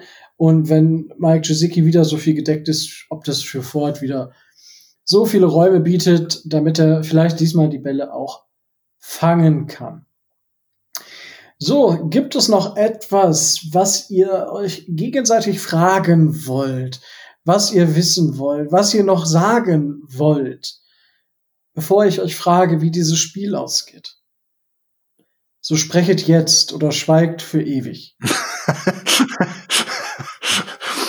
ja, ist ja fast wie auf einer Hochzeit. Ähm. Ja, ich nagel euch nachher auch auf den Tipp fest. Also es ist wirklich wie bei einer Hochzeit. Da nagelt man die Leute auf das Ja-Wort fest. Also ja, auf den, so auf den Tipp kannst du mich total gerne festlegen, weil ich bin ein grausamer Tipper, was das angeht. Ähm, also ich kenne das. Ich kenne das. Meine Fantasy-Leute wissen das. das ist, äh, ich tippe auch nie richtig. Also beim Fantasy Football sowieso nicht. Und real ist das auch manchmal so ein bisschen schwierig, wenn ich überlege, dass ich beim letzten Spiel Dolphins Seahawks insgesamt über 80 Punkte getippt habe. Und ja, wir wissen alle, wie es ausgegangen ist. Dann habe ich noch Yay. mal eine spannende Frage zu, äh, zu Tua.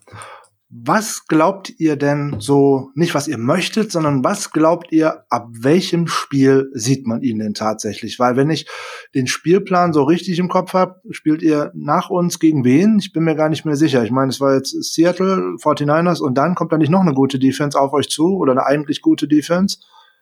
Eine eigentlich gute Defense. Es dürften dann tatsächlich die Chargers sein. Sind das? Ne, die Broncos. Okay, die haben jetzt auch ganz viele Ausfälle. Und dann die Chargers. Und dann die Chargers. Broncos, Chargers, Rams, Cardinals und dann Jets, Jets. Okay, also wäre fast eigentlich das schönste Spiel, um ihn äh, erst zu bringen gegen die schwache Cardinals Defense.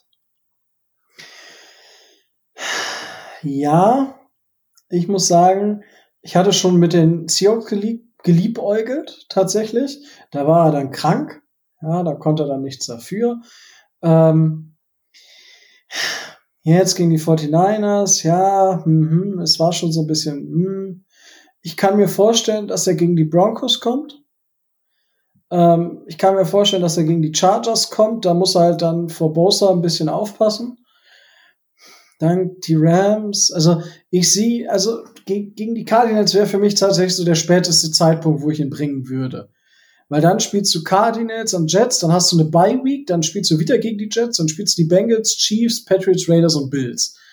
Ja, und das sind natürlich bis auf die gut Chiefs Defense, ja, ist auch immer so hm hm hm, aber ja, da ist dann auch also kannst du auch bringen, musst du bringen. Also ich sehe ihn, ich, für mich ist es eine Week-by-Week-Decision. Ja. Ich kann mir vorstellen, dass er gegen die Broncos schon äh, ähm, spielt. Gerade jetzt das erste Spiel in High Mile, Mile High, so heißt es. Äh, Stadium sicherlich ein, Erlebnis wert. Ähm, ich kann es nicht abschätzen. Für mich ist es tatsächlich eine Week-by-Week-Decision und ich würde eher dazu tendieren, dass er ähm, entweder gegen die Broncos oder gegen die Rams wahrscheinlich. Weil bei den Rams hast du dann natürlich Aaron Donald, aber Ted Karras macht sich die Saison auch immer besser. Ja, hm. Also ich glaube, dass er zum spätesten Zeitpunkt gegen die Cardinals kommen muss. Micho wird das vielleicht ein bisschen anders sehen. Es ist halt, ja, wir haben vorhin über Patrick Mahomes gesprochen. Aber Patrick Mahomes komm, kam in ein funktionierendes System. Ja, die waren mit Alex Smith auch schon im, Super, äh, nee, im Super Bowl bei den Playoffs, wo man ihm viel zugetraut hat. Und ja, ich glaube nicht, dass Patrick Mahomes so viel schlechter gespielt hätte in seinem Leben, wenn er vier, fünf Tage, Spieltage vorher angefangen hätte zu spielen. Glaube ich zumindest. Ich weiß nicht. Micho, wie siehst du das? Äh, ja, also ähm, also klar ist, dass er diese Saison ran muss und zwar genug, damit wir ihn evaluieren können. Ähm, wann, wann wird er kommen? Ähm, wenn es stimmt, was man hört und er tatsächlich das, das, ich nenne es immer, dass das Rosen-Problem hat, dass er mit seinen Reads viel zu langsam ist und einfach sich noch nicht an den Speed der NFL gewöhnt hat, wäre es fatal, ihn halt dementsprechend reinzuschmeißen. Und ich vertraue jetzt einfach mal den Leuten, die das hören und muss dazu sagen, dass Ryan Fitzpatrick auch da hole ich mal weiter aus. Ähm, ich muss, ich muss sagen, ich mag, ich mag Ryan Fitzpatrick als Typen, finde ich den super. Als Spieler, er spielt teilweise gut, ja. Ich mag aber die Art zu spielen nicht. Ich mag weder, ich, ich mag diese Extreme nicht. Ich mag weder diese, diese, äh, diese, diese Do-or-Die-Spieler, ja, die, die, die sagen von wegen, ich, diese ganzen Dinger, die sagen, scheiß drauf, ich werf einfach oft genug werde ich schon treffen. Da wäre ja auch hier, ähm, wie ist der ehemalige Tampa Bay Quarterback, James Winston wäre ja auch so einer. Ja, ähm, das mag ich tatsächlich.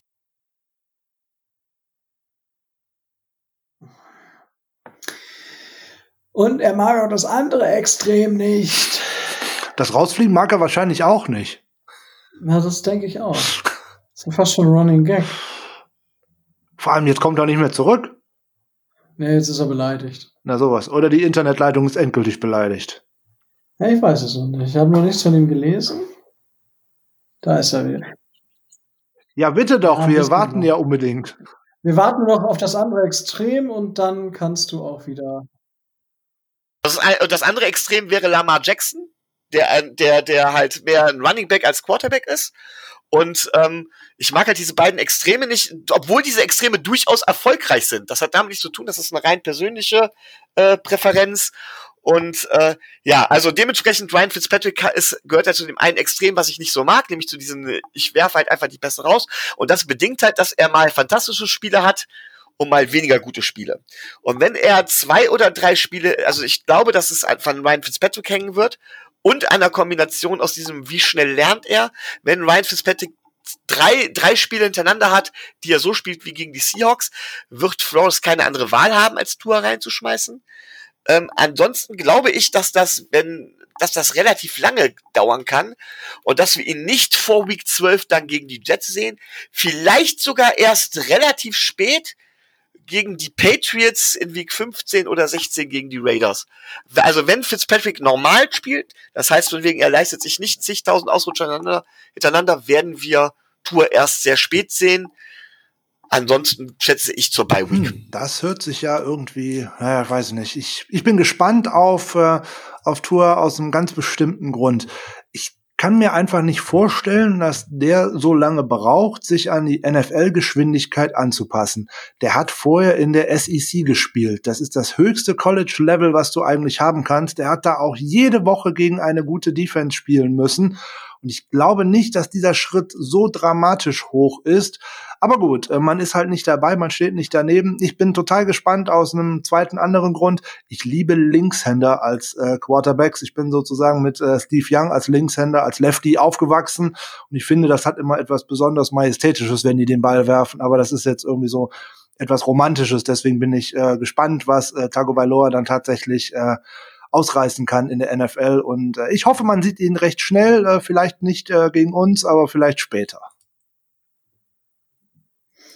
Das äh, hoffe ich auch, dass wir ihn zumindest noch sehen, diese Saison. Ähm, ja, äh, dann gibt es, glaube ich, jetzt erstmal nichts mehr, worüber wir reden müssen, außer die Tipps und Micho. Ich hoffe, dass du äh, einen Tipp vorbereitet hast. Ja?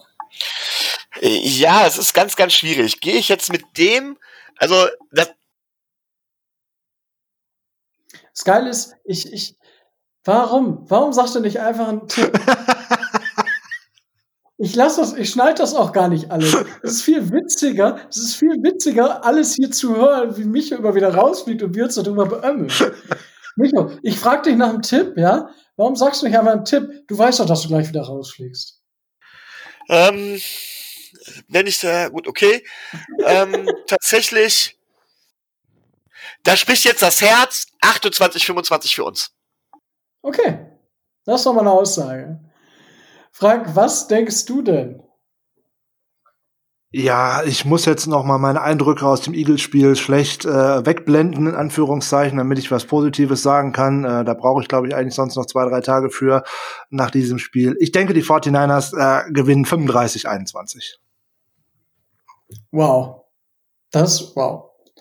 35 Punkte. Wie wollt ihr das denn schaffen? Wir laufen und werfen und wir haben George Kittle. Wow. Du weißt, dass wir dieses Jahr noch keinmal 35 Punkte zugelassen haben? Einmal ist immer das erste Mal. Ja?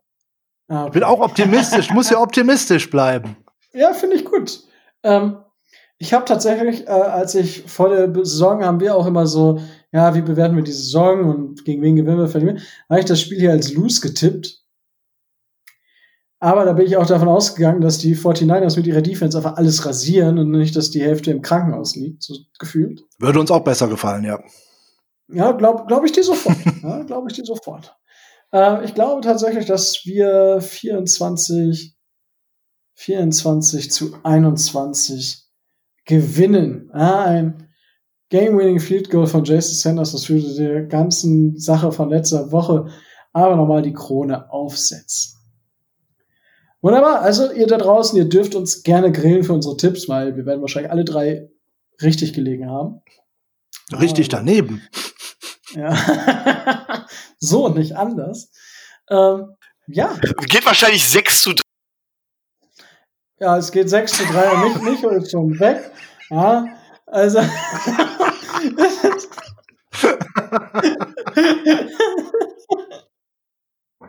Michael, ich, schneide das, ich schneide das beim ersten Mal noch raus, aber die anderen lasse ich drin. Das ist so witzig. Irgendwie finde ich das sehr, sehr unwitzig.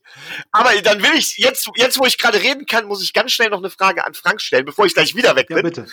Äh, Frank, ähm, wenn ihr, ich meine, ihr hattet ja einen Quarterback namens Colin Kaepernick. Oh je.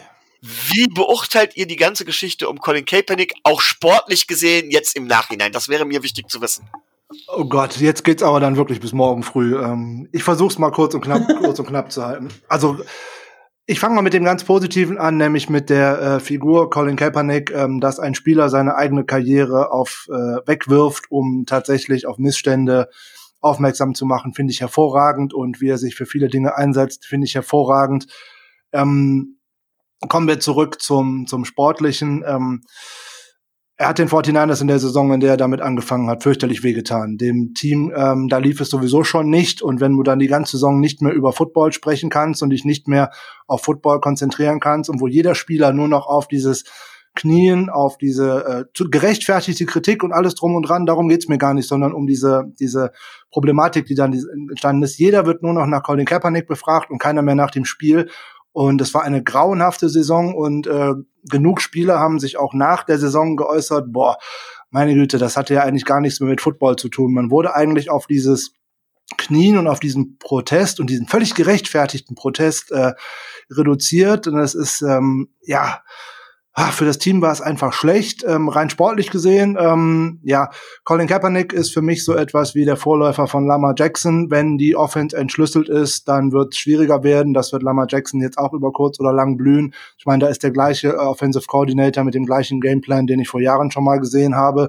Jetzt ist äh, Jackson noch ein wenig schneller auf den Füßen und wirft noch etwas ungenauer als äh, Kaepernick ohnehin.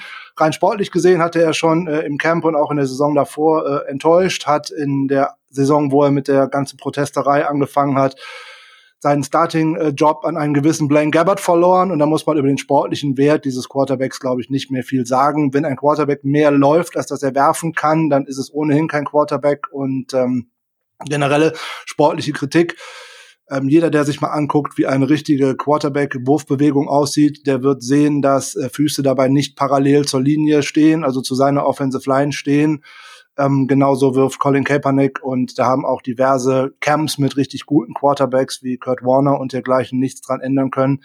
Also außerhalb von äh, Football ein hervorragender Mensch, vor dem ich äh, meine, meinen absoluten Hut ziehe und von dem ich schwer begeistert bin. Und ähm, da, da hat die NFL sich auch damals äh, keinen Gefallen getan, wie sie das ganze Thema behandelt hat. Man hätte damals schon auch ein Zeichen setzen können und sagen können, jawohl, wir stellen uns hinter diesem Protest gegen, gerade gegen Polizeigewalt, gegen äh, Unterdrückung von Schwarzen und dergleichen, weil das ist in den USA ja ein, ein Riesenproblem. Ähm, die wollen am Spieltag tatsächlich weder was mit Politik noch mit äh, Rasse und irgendwas zu tun haben.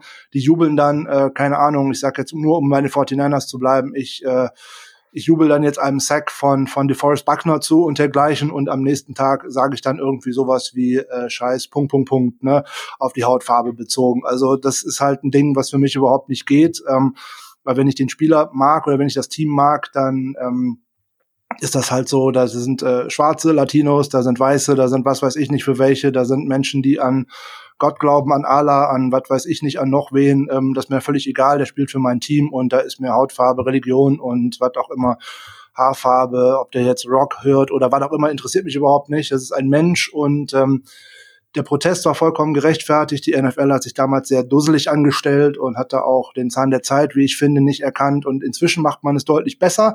Man musste, glaube ich, auch auf diesen Zug äh, inzwischen aufspringen, weil sich da so viel getan hat. Ähm, die Sache mit Colin Kaepernick, ähm, ja, dass der Name immer noch hier und da genannt wird, wenn es um einen äh, verletzten Quarterback in der NFL geht, ist einfach nur lächerlich. Der hat jetzt zwei Jahre nicht gespielt und wenn irgendeiner meint, der wird noch mal einen Job in der NFL kriegen, der kann genauso gut davon träumen, dass er im Lotto gewinnt und nie einen Schein ausfüllt. Also das ist, das wird es nicht geben. Danke. Gut, äh, danke für das Statement auch. Ähm, inter interessanter Einblick als auch mal von, von deiner Seite aus. Und ja, denke, über das Thema haben wir ja auch schon öfter gesprochen. Ja, wenn ich noch, äh, noch zwei Sätze dazu äh, verlieren darf, das wird auch gerade in, in, der, in der deutschen Presse und überhaupt völlig falsch rübergebracht. Da wird immer wieder geschrieben, ähm, dass die 49ers äh, Kaepernick ja schließlich entlassen hätten aufgrund dieses Protestes und dergleichen. Das stimmt alles überhaupt nicht. Der gute Mann ist aus seinem Vertrag ausgestiegen, wozu er auch das Recht hatte. Diese Klausel gab es die 49ers sind mit einem völlig neuen Management- und Coaching-Staff äh, an den Start gegangen nach dieser ähm, Protestsaison und äh, Shanahan und Lynch haben ihm ganz klar gesagt, er wird bei den 49ers kein Starter sein und eigentlich nicht mal eher Backup. Ähm, das wird es nicht geben, weil er so ein Spieler auch einfach in das Shanahan-Scheme einfach nicht hineinpasst. Ja, das muss man dann sportlich akzeptieren. Er hat die Konsequenzen daraus gezogen. Es wäre schön, wenn Medien auch mal über sowas äh, berichten würden, weil die 49ers haben ihm jegliche Möglichkeit gegeben zu protestieren, neben dem Spielfeld, in Pressekonferenzen, auf dem Teamgelände, in Teamklamotten und, und, und. Da hat man überhaupt nichts untersagt und dergleichen. Man hat ihn auch nicht entlassen. Er ist nicht mehr Quarterback bei den 49ers, weil er gekniet hat oder irgendwas. Er ist kein Quarterback bei den 49ers, weil er es sportlich nicht in dieses System schafft und weil er auch davor in der Saison einfach ganz schlecht performt hat und wie gesagt seinen Starting-Job an Blaine Gabbard verloren hat. So, aber das muss jetzt aber auch reichen zu Colin Kaepernick. Gut. Wunderbar. Das, äh, glaube ich, reicht jetzt auch insgesamt. Ähm, habe ein bisschen gut, wenn ich die ganzen Aussetzer von mich rausschneide, dann äh, passt das äh, mit der Länge. Und ich möchte noch einmal ganz, ganz großes Dankeschön sagen, Frank, dass du die Zeit genommen hast, äh, wieder Teil hier im Dolphins Drive zu sein. Liebend ähm, gern, liebend gern. Wenn er mich fragt, ob er, wenn er wieder einen braucht, ich komme gerne mit euch, macht das unheimlich Spaß.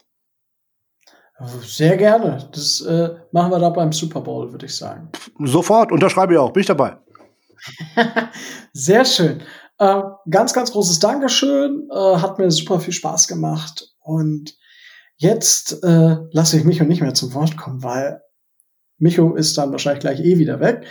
Und jetzt geht es rüber ins Fantasy Update. Und damit sind wir auch beim Fantasy Update. Yay! Äh, wir haben einen Tag später und ähm, hm, es sieht nicht gut aus für das Spiel Tennessee Titans gegen Buffalo Bills.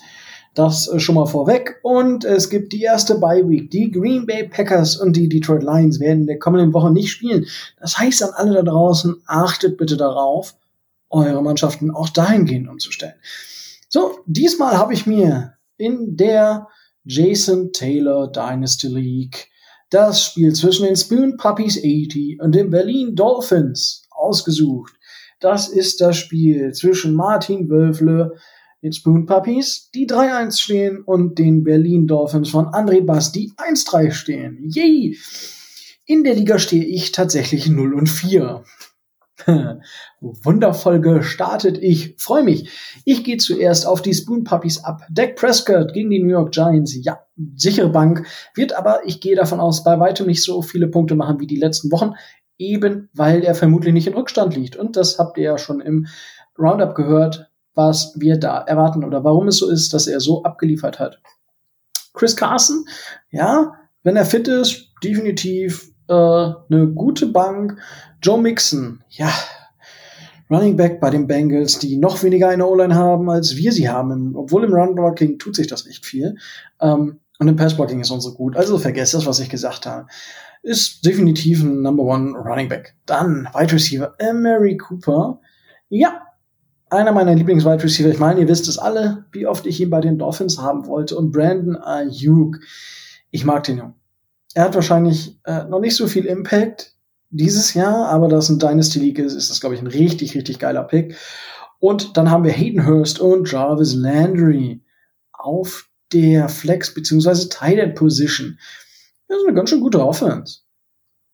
Beziehungsweise, also es, es, kann eine richtig geile Offense sein, wenn alle Spieler explodieren. Es kann aber auch tierisch in die Hose gehen, wenn Brandon Ayuk wenig äh, Targets sieht, je nachdem, gegen wen er spielen darf. Und auch bei Joe Mixon sind die Touches dann natürlich relativ zu sehen. Aber grundsätzlich, kann man mal machen. Dann haben wir Michael Batchley von den Chargers, okay, als Kicker kann man machen. Und die Miami Dolphins als Special Teams. Ja, ich warte ja immer noch so ein bisschen darauf, dass wir wirklich mal einen Special Teams Touchdown sehen. Das haben wir die Saison noch nicht getan. Und ja, da gehe ich hier gleich mal auf die Bank. Josh Allen, ja, die Bye Weeks, das ist momentan echt nicht so einfach. James Morgan von den Jets äh, spielt, glaube ich, keine Rolle. Running Backs, Dion Lewis, okay, solange Barkley die Saison natürlich nicht da ist, definitiv ein guter Ers Ersatz, den man immer mal wieder bringen kann, wenn Running Back eine Bye Week hat, genauso wie Matt Breeder. Jalen Richard, okay. Henry Rux ist definitiv auch ein starkes Prospect für die Zukunft und Jared Cook auf Tight End. Oh doch, also mit der Bank kann man definitiv was anfangen. I like it. Ich mag das Team. Ist ganz cool, sind so Spieler, die ich mir zum Teil auch holen würde. Kann man machen. Und jetzt den Berlin Dolphins, die definitiv noch vor mir stehen. Äh, Justin Herbert, ja, wer hätte gedacht, dass der so anschlägt? Einschlägt, nicht anschlägt. Angeschlagen wurde nur Tyrod Taylor. ja, gegen New Orleans, mm, mm, schauen wir mal. Ähm, ja, dann Jordan Howard auf Running Back. Uh, da hat wer richtig ins Klo gegriffen. Ich hätte auch gedacht, dass er mehr sieht, aber Miles Gaskin rastet komplett aus. Dann aber Miles Sanders auf Running Back. Sehr, sehr stark. Emmanuel Sanders, das ist so immer Do-or-Die-Player. Also manchmal hat er Spiele, das ist so ein Sammy Watkins. Sammy Watkins ist der typische Spieler Do-or-Die. Der hat Spiele, da holt er über 20 Punkte und dann hat er drei Spiele in Folge, wo er ein Punkt holt, weil es ein Screen Pass ist, wo er an der Line of Scrimmage getackelt wird und er bekommt den Punkt für die äh, Reception. So ist Emmanuel Sanders so ein bisschen auch irgendwie vom Gefühl her. Adam Thielen richtig gut, der Number One Receiver von äh, den Minnesota Vikings ist Spieler mit viel Potenzial und oh, der spielt dann auch Flex mit Titan und zwar unser Mike Gesicki und Chris Herndon. Chris Herndon, ich habe ihn in so vielen Dynasty League, also was heißt in vielen? Ich glaube, ich habe ihn in fast anderen allen anderen oder in vielen anderen Ligen habe ich mir ihn tatsächlich mal geholt ich glaube in zwei von vier, also in der Hälfte. Und ich warte auf den Durchbruch. Also bis jetzt ist es wirklich, wirklich enttäuschend. Tyler Best, ich glaube, da muss vielleicht noch wer umstellen, ja. Also, da ist noch genug Zeit, André. Ähm, selbst am Freitag noch. Und Kansas City Special Teams gegen Las Vegas. Ja, das kann gut werden, muss aber nicht. Und jetzt kommen wir zu den Quarterbacks. Dann haben wir Justin Herbert, ja. Und dann haben wir hier Tom Brady, der gegen Chicago spielt, jetzt am Donnerstag. Äh, das Spiel wird dann schon durch sein. Da kann ich dir jetzt gar keinen Tipp zu geben oder gar nichts zu sagen. Und Gardner Minshew, der gegen die Texans spielt. Texans, neuer Head Coach. Ha, mal schauen, was da so passiert. So, wir haben ja Jordan Howard schon auf Running Back gesehen. Da hast du noch Justin Jackson und Boston Scott. Boston Scott habe ich definitiv auch ein bisschen mehr gedacht. Äh, Gerade als Handcuff natürlich gut für Miles Sanders. Aber Running Back, da ist noch nicht so viel los, ne? Hm, vielleicht kannst, gehst du dann nochmal auf den Free Agency Markt, vielleicht ist da noch was. Ich, und vor allem, ich stehe 0-4 in der Liga und gebe anderen Leuten Tipps. Also, läuft bei mir, ne? Julio Jones, ey, das ist so bitter. Ach, Julio Jones, diese ganzen krassen Verletzungen. Ich habe in einer Liga, wo ich dachte, ich rasiere Nick Chubb, Bell und McCaffrey als Running Backs. Ja, äh, whoop, whoop, läuft bei mir. Und ansonsten, ja, Greg the Leg ist auf der Bank. Und da hast du definitiv eine dicke Bank auf Kicker noch. Ja, so, und wenn ich mich da jetzt entscheiden muss, ihr merkt, ich werde, ich gehe da heute ein bisschen schneller durch, weil die Folge schon ziemlich lang geworden ist. Und ich glaube, ich glaube, aufgrund des das vielleicht ein bisschen schwächeren Wide äh, Running Back Korb von ähm, des etwas schwächeren äh, Running Back Korb von André äh, würde ich fast sogar sagen, die Spoon Puppies von Martin gewinnen. Nagel ich mich drauf fest, ich habe ja eigentlich eher nicht so oft recht bei solchen Tipps. Das war die Jason Taylor Dynasty League und kommen wir zur ähm, Don Schuler Dynasty League, ja, und dort spielen die Krefeld Ravens gegen die Dolphins Frankfurt. Alex McBee mit seinen Ravens gegen André Allendorf. Ja, Alex steht 2-2, André macht mir den, äh, macht den Rico, ja, indem er auch 0-4 steht. In der Liga stehe ich übrigens 4-0. Ja, also Dynasty Football at its best. Ich habe mal geguckt, ähm, äh, André, du hast tatsächlich die zweitmeisten Punkte gegen dich bekommen. Und das ist dann immer schon richtig bitter. Ähm, deswegen, ah, schauen wir mal. So, Krefeld Ravens, Deshaun Watson auf Quarterback. Ja, das ist eine solide Geschichte. Habe ich, glaube ich, aber schon öfter erzählt. Mike Davis von Carolina, ja. CMC ist nicht dabei. So what? Ja, ich meine, äh, die laufen auch immer noch. Alle dachten immer, es hängt an CMC, dass die Panthers viel laufen. Nö, es hängt an den Panthers selber. Philip Lindsay, ja, da bin ich gleich mal gespannt auf deine Bank. Ich gucke einfach direkt auf die Bank, Herr Makers. Ja, da ist Saquon Barkley und Raquel Armstead. Jupp. Ja, da ist, äh, hast du ein bisschen Pech gehabt. I feel you, I feel you. Alex. Äh, Stefan Dix, oh, ha, das könnte, da müsstest du wahrscheinlich auch nochmal aktiv werden. CD Lamb, geiler Spieler und bringt jetzt schon mega viele Punkte und das als Rookie. Travis Casey, gut, äh, Selbstläufer und Noah Fan auf, auf der äh, Flex Position. Ja, doch, da gibt's definitiv Punktemacher und manche, die zum Teil nicht so viel Punkte machen. Ich gucke gerade. Chris Godwin hast du natürlich auch noch, der, uff, ja, mit seinem Hamstring, oh, Christian Kirk. Christian Kirk ist auch so ein Do-or-Die-Spieler. Ja, da hast du mutige Entscheidungen zu treffen. Wen du da noch auf der Flex aufstellst, hast du noch auf, ja gut, auf Quarterback, ja, Tom Brady, Matt Ryan. Das kann immer ein Spiel durch die Decke gehen, aber man muss es auch nicht. Gut, kommen wir, kommen wir zu Defense. DeForest Buckner, D-Liner der Coles und die Marcus Lawrence. Gut, die Marcus Lawrence selbst neu für Jordan Hicks äh, und Joe Schobert, der richtig stark die Saison spielt. Auf Linebacker Kevin Biard und Pierre Desir. Ich glaube, das war richtig. Und John Whitehead. Auf der Flex und Defensive Back waren Kevin Biard und Pierre Desir. Ich glaube, es ist richtig ausgesprochen. Äh, Will Lutz, mein Lieblingskicker tatsächlich über Jahre lang im Fantasy gewesen und dieses Jahr haben sie ihn mir so oft weggeschnappt.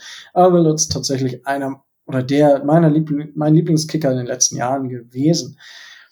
Ja, die Defense ist doch grundsolide. Also es ist eine solide Defense, wo ich gar nicht viel dran aufzusetzen hätte. Ist halt Dynasty, ist halt mit Defensive Playern, ist nicht Ultra Scoring, ist One Point per Tackle, sta quasi Standardgeschichten. Kommen wir mal hier auf die oh, bei Brandon Jones auf Safety. Der Bursche ist schon ziemlich nice. Ähm, Richard Sherman Bisschen Pech gehabt, Keanu Neal auf Defensive Back. Ja, haben wir noch Kyle Fan neu. Ja, wenn der Busch mal ein bisschen mehr tackeln würde, würde er ein paar mehr Punkte holen. Und KJ Wright von den Seahawks. Ja, das sind schon, ja, mit der Defense ist es immer schwierig zu, zu, zu analysieren, wer dann wirklich im Endeffekt wirklich viele Punkte holt. Natürlich hat man so seine Go-To-Guys, ja, die, diese Top-Linebacker, die einfach viele Punkte holen. Aber wenn du zum Beispiel einen, Wide, äh, einen Cornerback hast, äh, wie Richard Sherman, holt dir im Spiel vielleicht gar nicht so viele Punkte, weil er manche Spiele gar nicht angeworfen wird, weil die Coverage so stark ist. Das ist immer so ein bisschen, hm, ja, da weiß ich nicht so ganz immer, was ich dazu immer meinen soll. So, dann kommen wir zu dem Team vom André. Lamar Jackson, okay, Selbstläufer Canyon Drake. Bin ich total von enttäuscht bis jetzt in dieser Saison.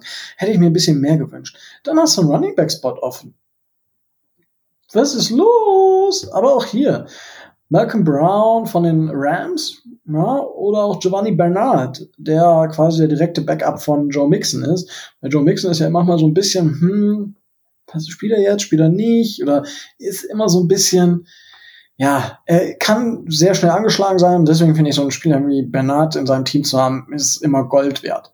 Und Matt Breeder, ja, Matt äh, kommt, glaube ich, langsam ein bisschen mehr rein, ähm, aber auch noch ein bisschen enttäuschend, in meinen Augen. Auf Wide Receiver, Tyree Kill und Cooper Cup, ja mai, geil. Brauche ich gar nicht viel sagen. Cooper Cup ist auch, ich mag den Spieler einfach, weil er so irgendwie so unter dem Radar fliegt. Ja, er macht trotzdem immer seine Punkte, aber es ist so ein Spieler, ah, der hat Cooper Cup. Ja. Und nachher, oh, der hatte Cooper Cup. also, falls ihr versteht, was ich meine. Manchmal drücke ich mich vielleicht ein bisschen komisch aus. Darren Waller, Top Tight End. Ja, Travis Kelsey gegen Darren Waller. Was will man mehr auf einem Tight End Duell als neutraler Zuschauer? Michael Gallup. Auch Wide Receiver ist, äh, ja, kann man machen. Ich gucke Deshaun Jackson, Deontay Johnson und Golden Tate hast du ja auf der Bank. Also da bist du auf Flex definitiv gut aufgestellt und viel Spaß beim Entscheiden, wen du da im Endeffekt aufstellst. Kommen wir zur Defense. Oha. Hey. Das ist eine recht schöne Defense. Joey Bosa, D-Line mit Anthony Jennings. Ich mag Jennings. Ich hätte Jennings ja auch gerne bei uns gesehen. Denke ich, wisst ihr auch alle.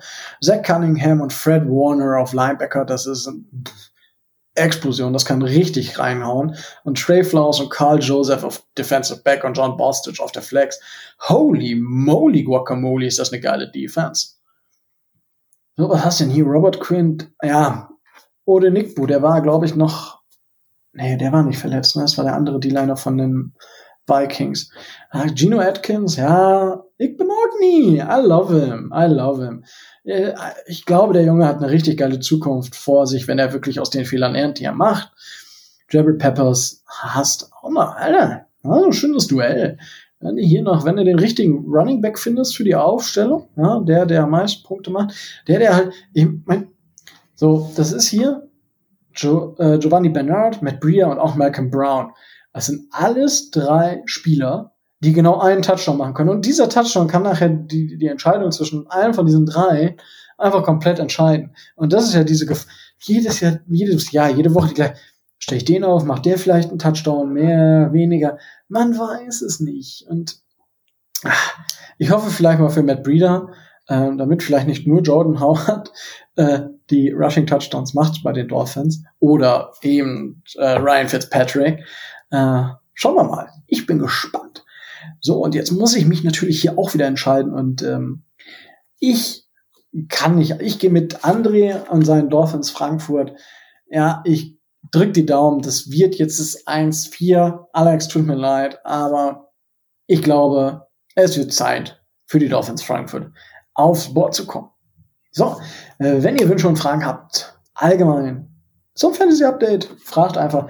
Wenn ihr zu anderen Sachen Fragen habt, fragt einfach. Ihr wisst, wo ihr uns erreicht. Und dann war es das auch schon wieder. Es war mir wieder eine Ehre, euch hier durch die Serie, durch die Folge begleiten zu dürfen. Großes Dank nochmal an Frank, der sich die Zeit genommen hat. Und es war super, super witzig. Ich habe äh, das jetzt schon korrigiert, weil ich musste die ganzen Sachen zusammenschneiden. Äh, das war nicht so witzig, aber immer wieder mit Micho. Ich habe mich scheckig gelacht. Äh, sorry, Micho, aber nichtsdestotrotz, ich hoffe, es war nicht schlimm, dass ich es drin gelassen habe. Ich fand super witzig. Ich habe einen besonderen Humor. Und damit, äh, ja, es war mir eine Ehre, das hier wieder für euch machen zu dürfen. Wenn ihr Wünsche habt, Fragen habt, Gast sein wollt, meldet euch bei uns. Und ansonsten würde ich behaupten, Daumen hoch bei YouTube, wenn euch die Folge gefällt. Lasst uns eine äh, Bewertung da auf Apple Podcast oder auch bei irgendwelchen anderen, wo man uns bewerten kann. Google, ich weiß es nicht, gibt uns bei Google ähm, eine positive Bewertung, damit wir auch den ersten Shop äh, in München eröffnen können, wo es dann den Dolphins Drive Kaffee gibt. Ich weiß nicht, ich rede schon wieder Stuss, aber das kennt ihr ja und deswegen hört ihr es ja. Ähm, ja, wie gesagt, das äh, Daumen hoch, äh, tut euch nicht weh, tut uns was Gutes. Und damit bleibt mir auch nichts anderes mehr zu sagen als stay tuned and fins up.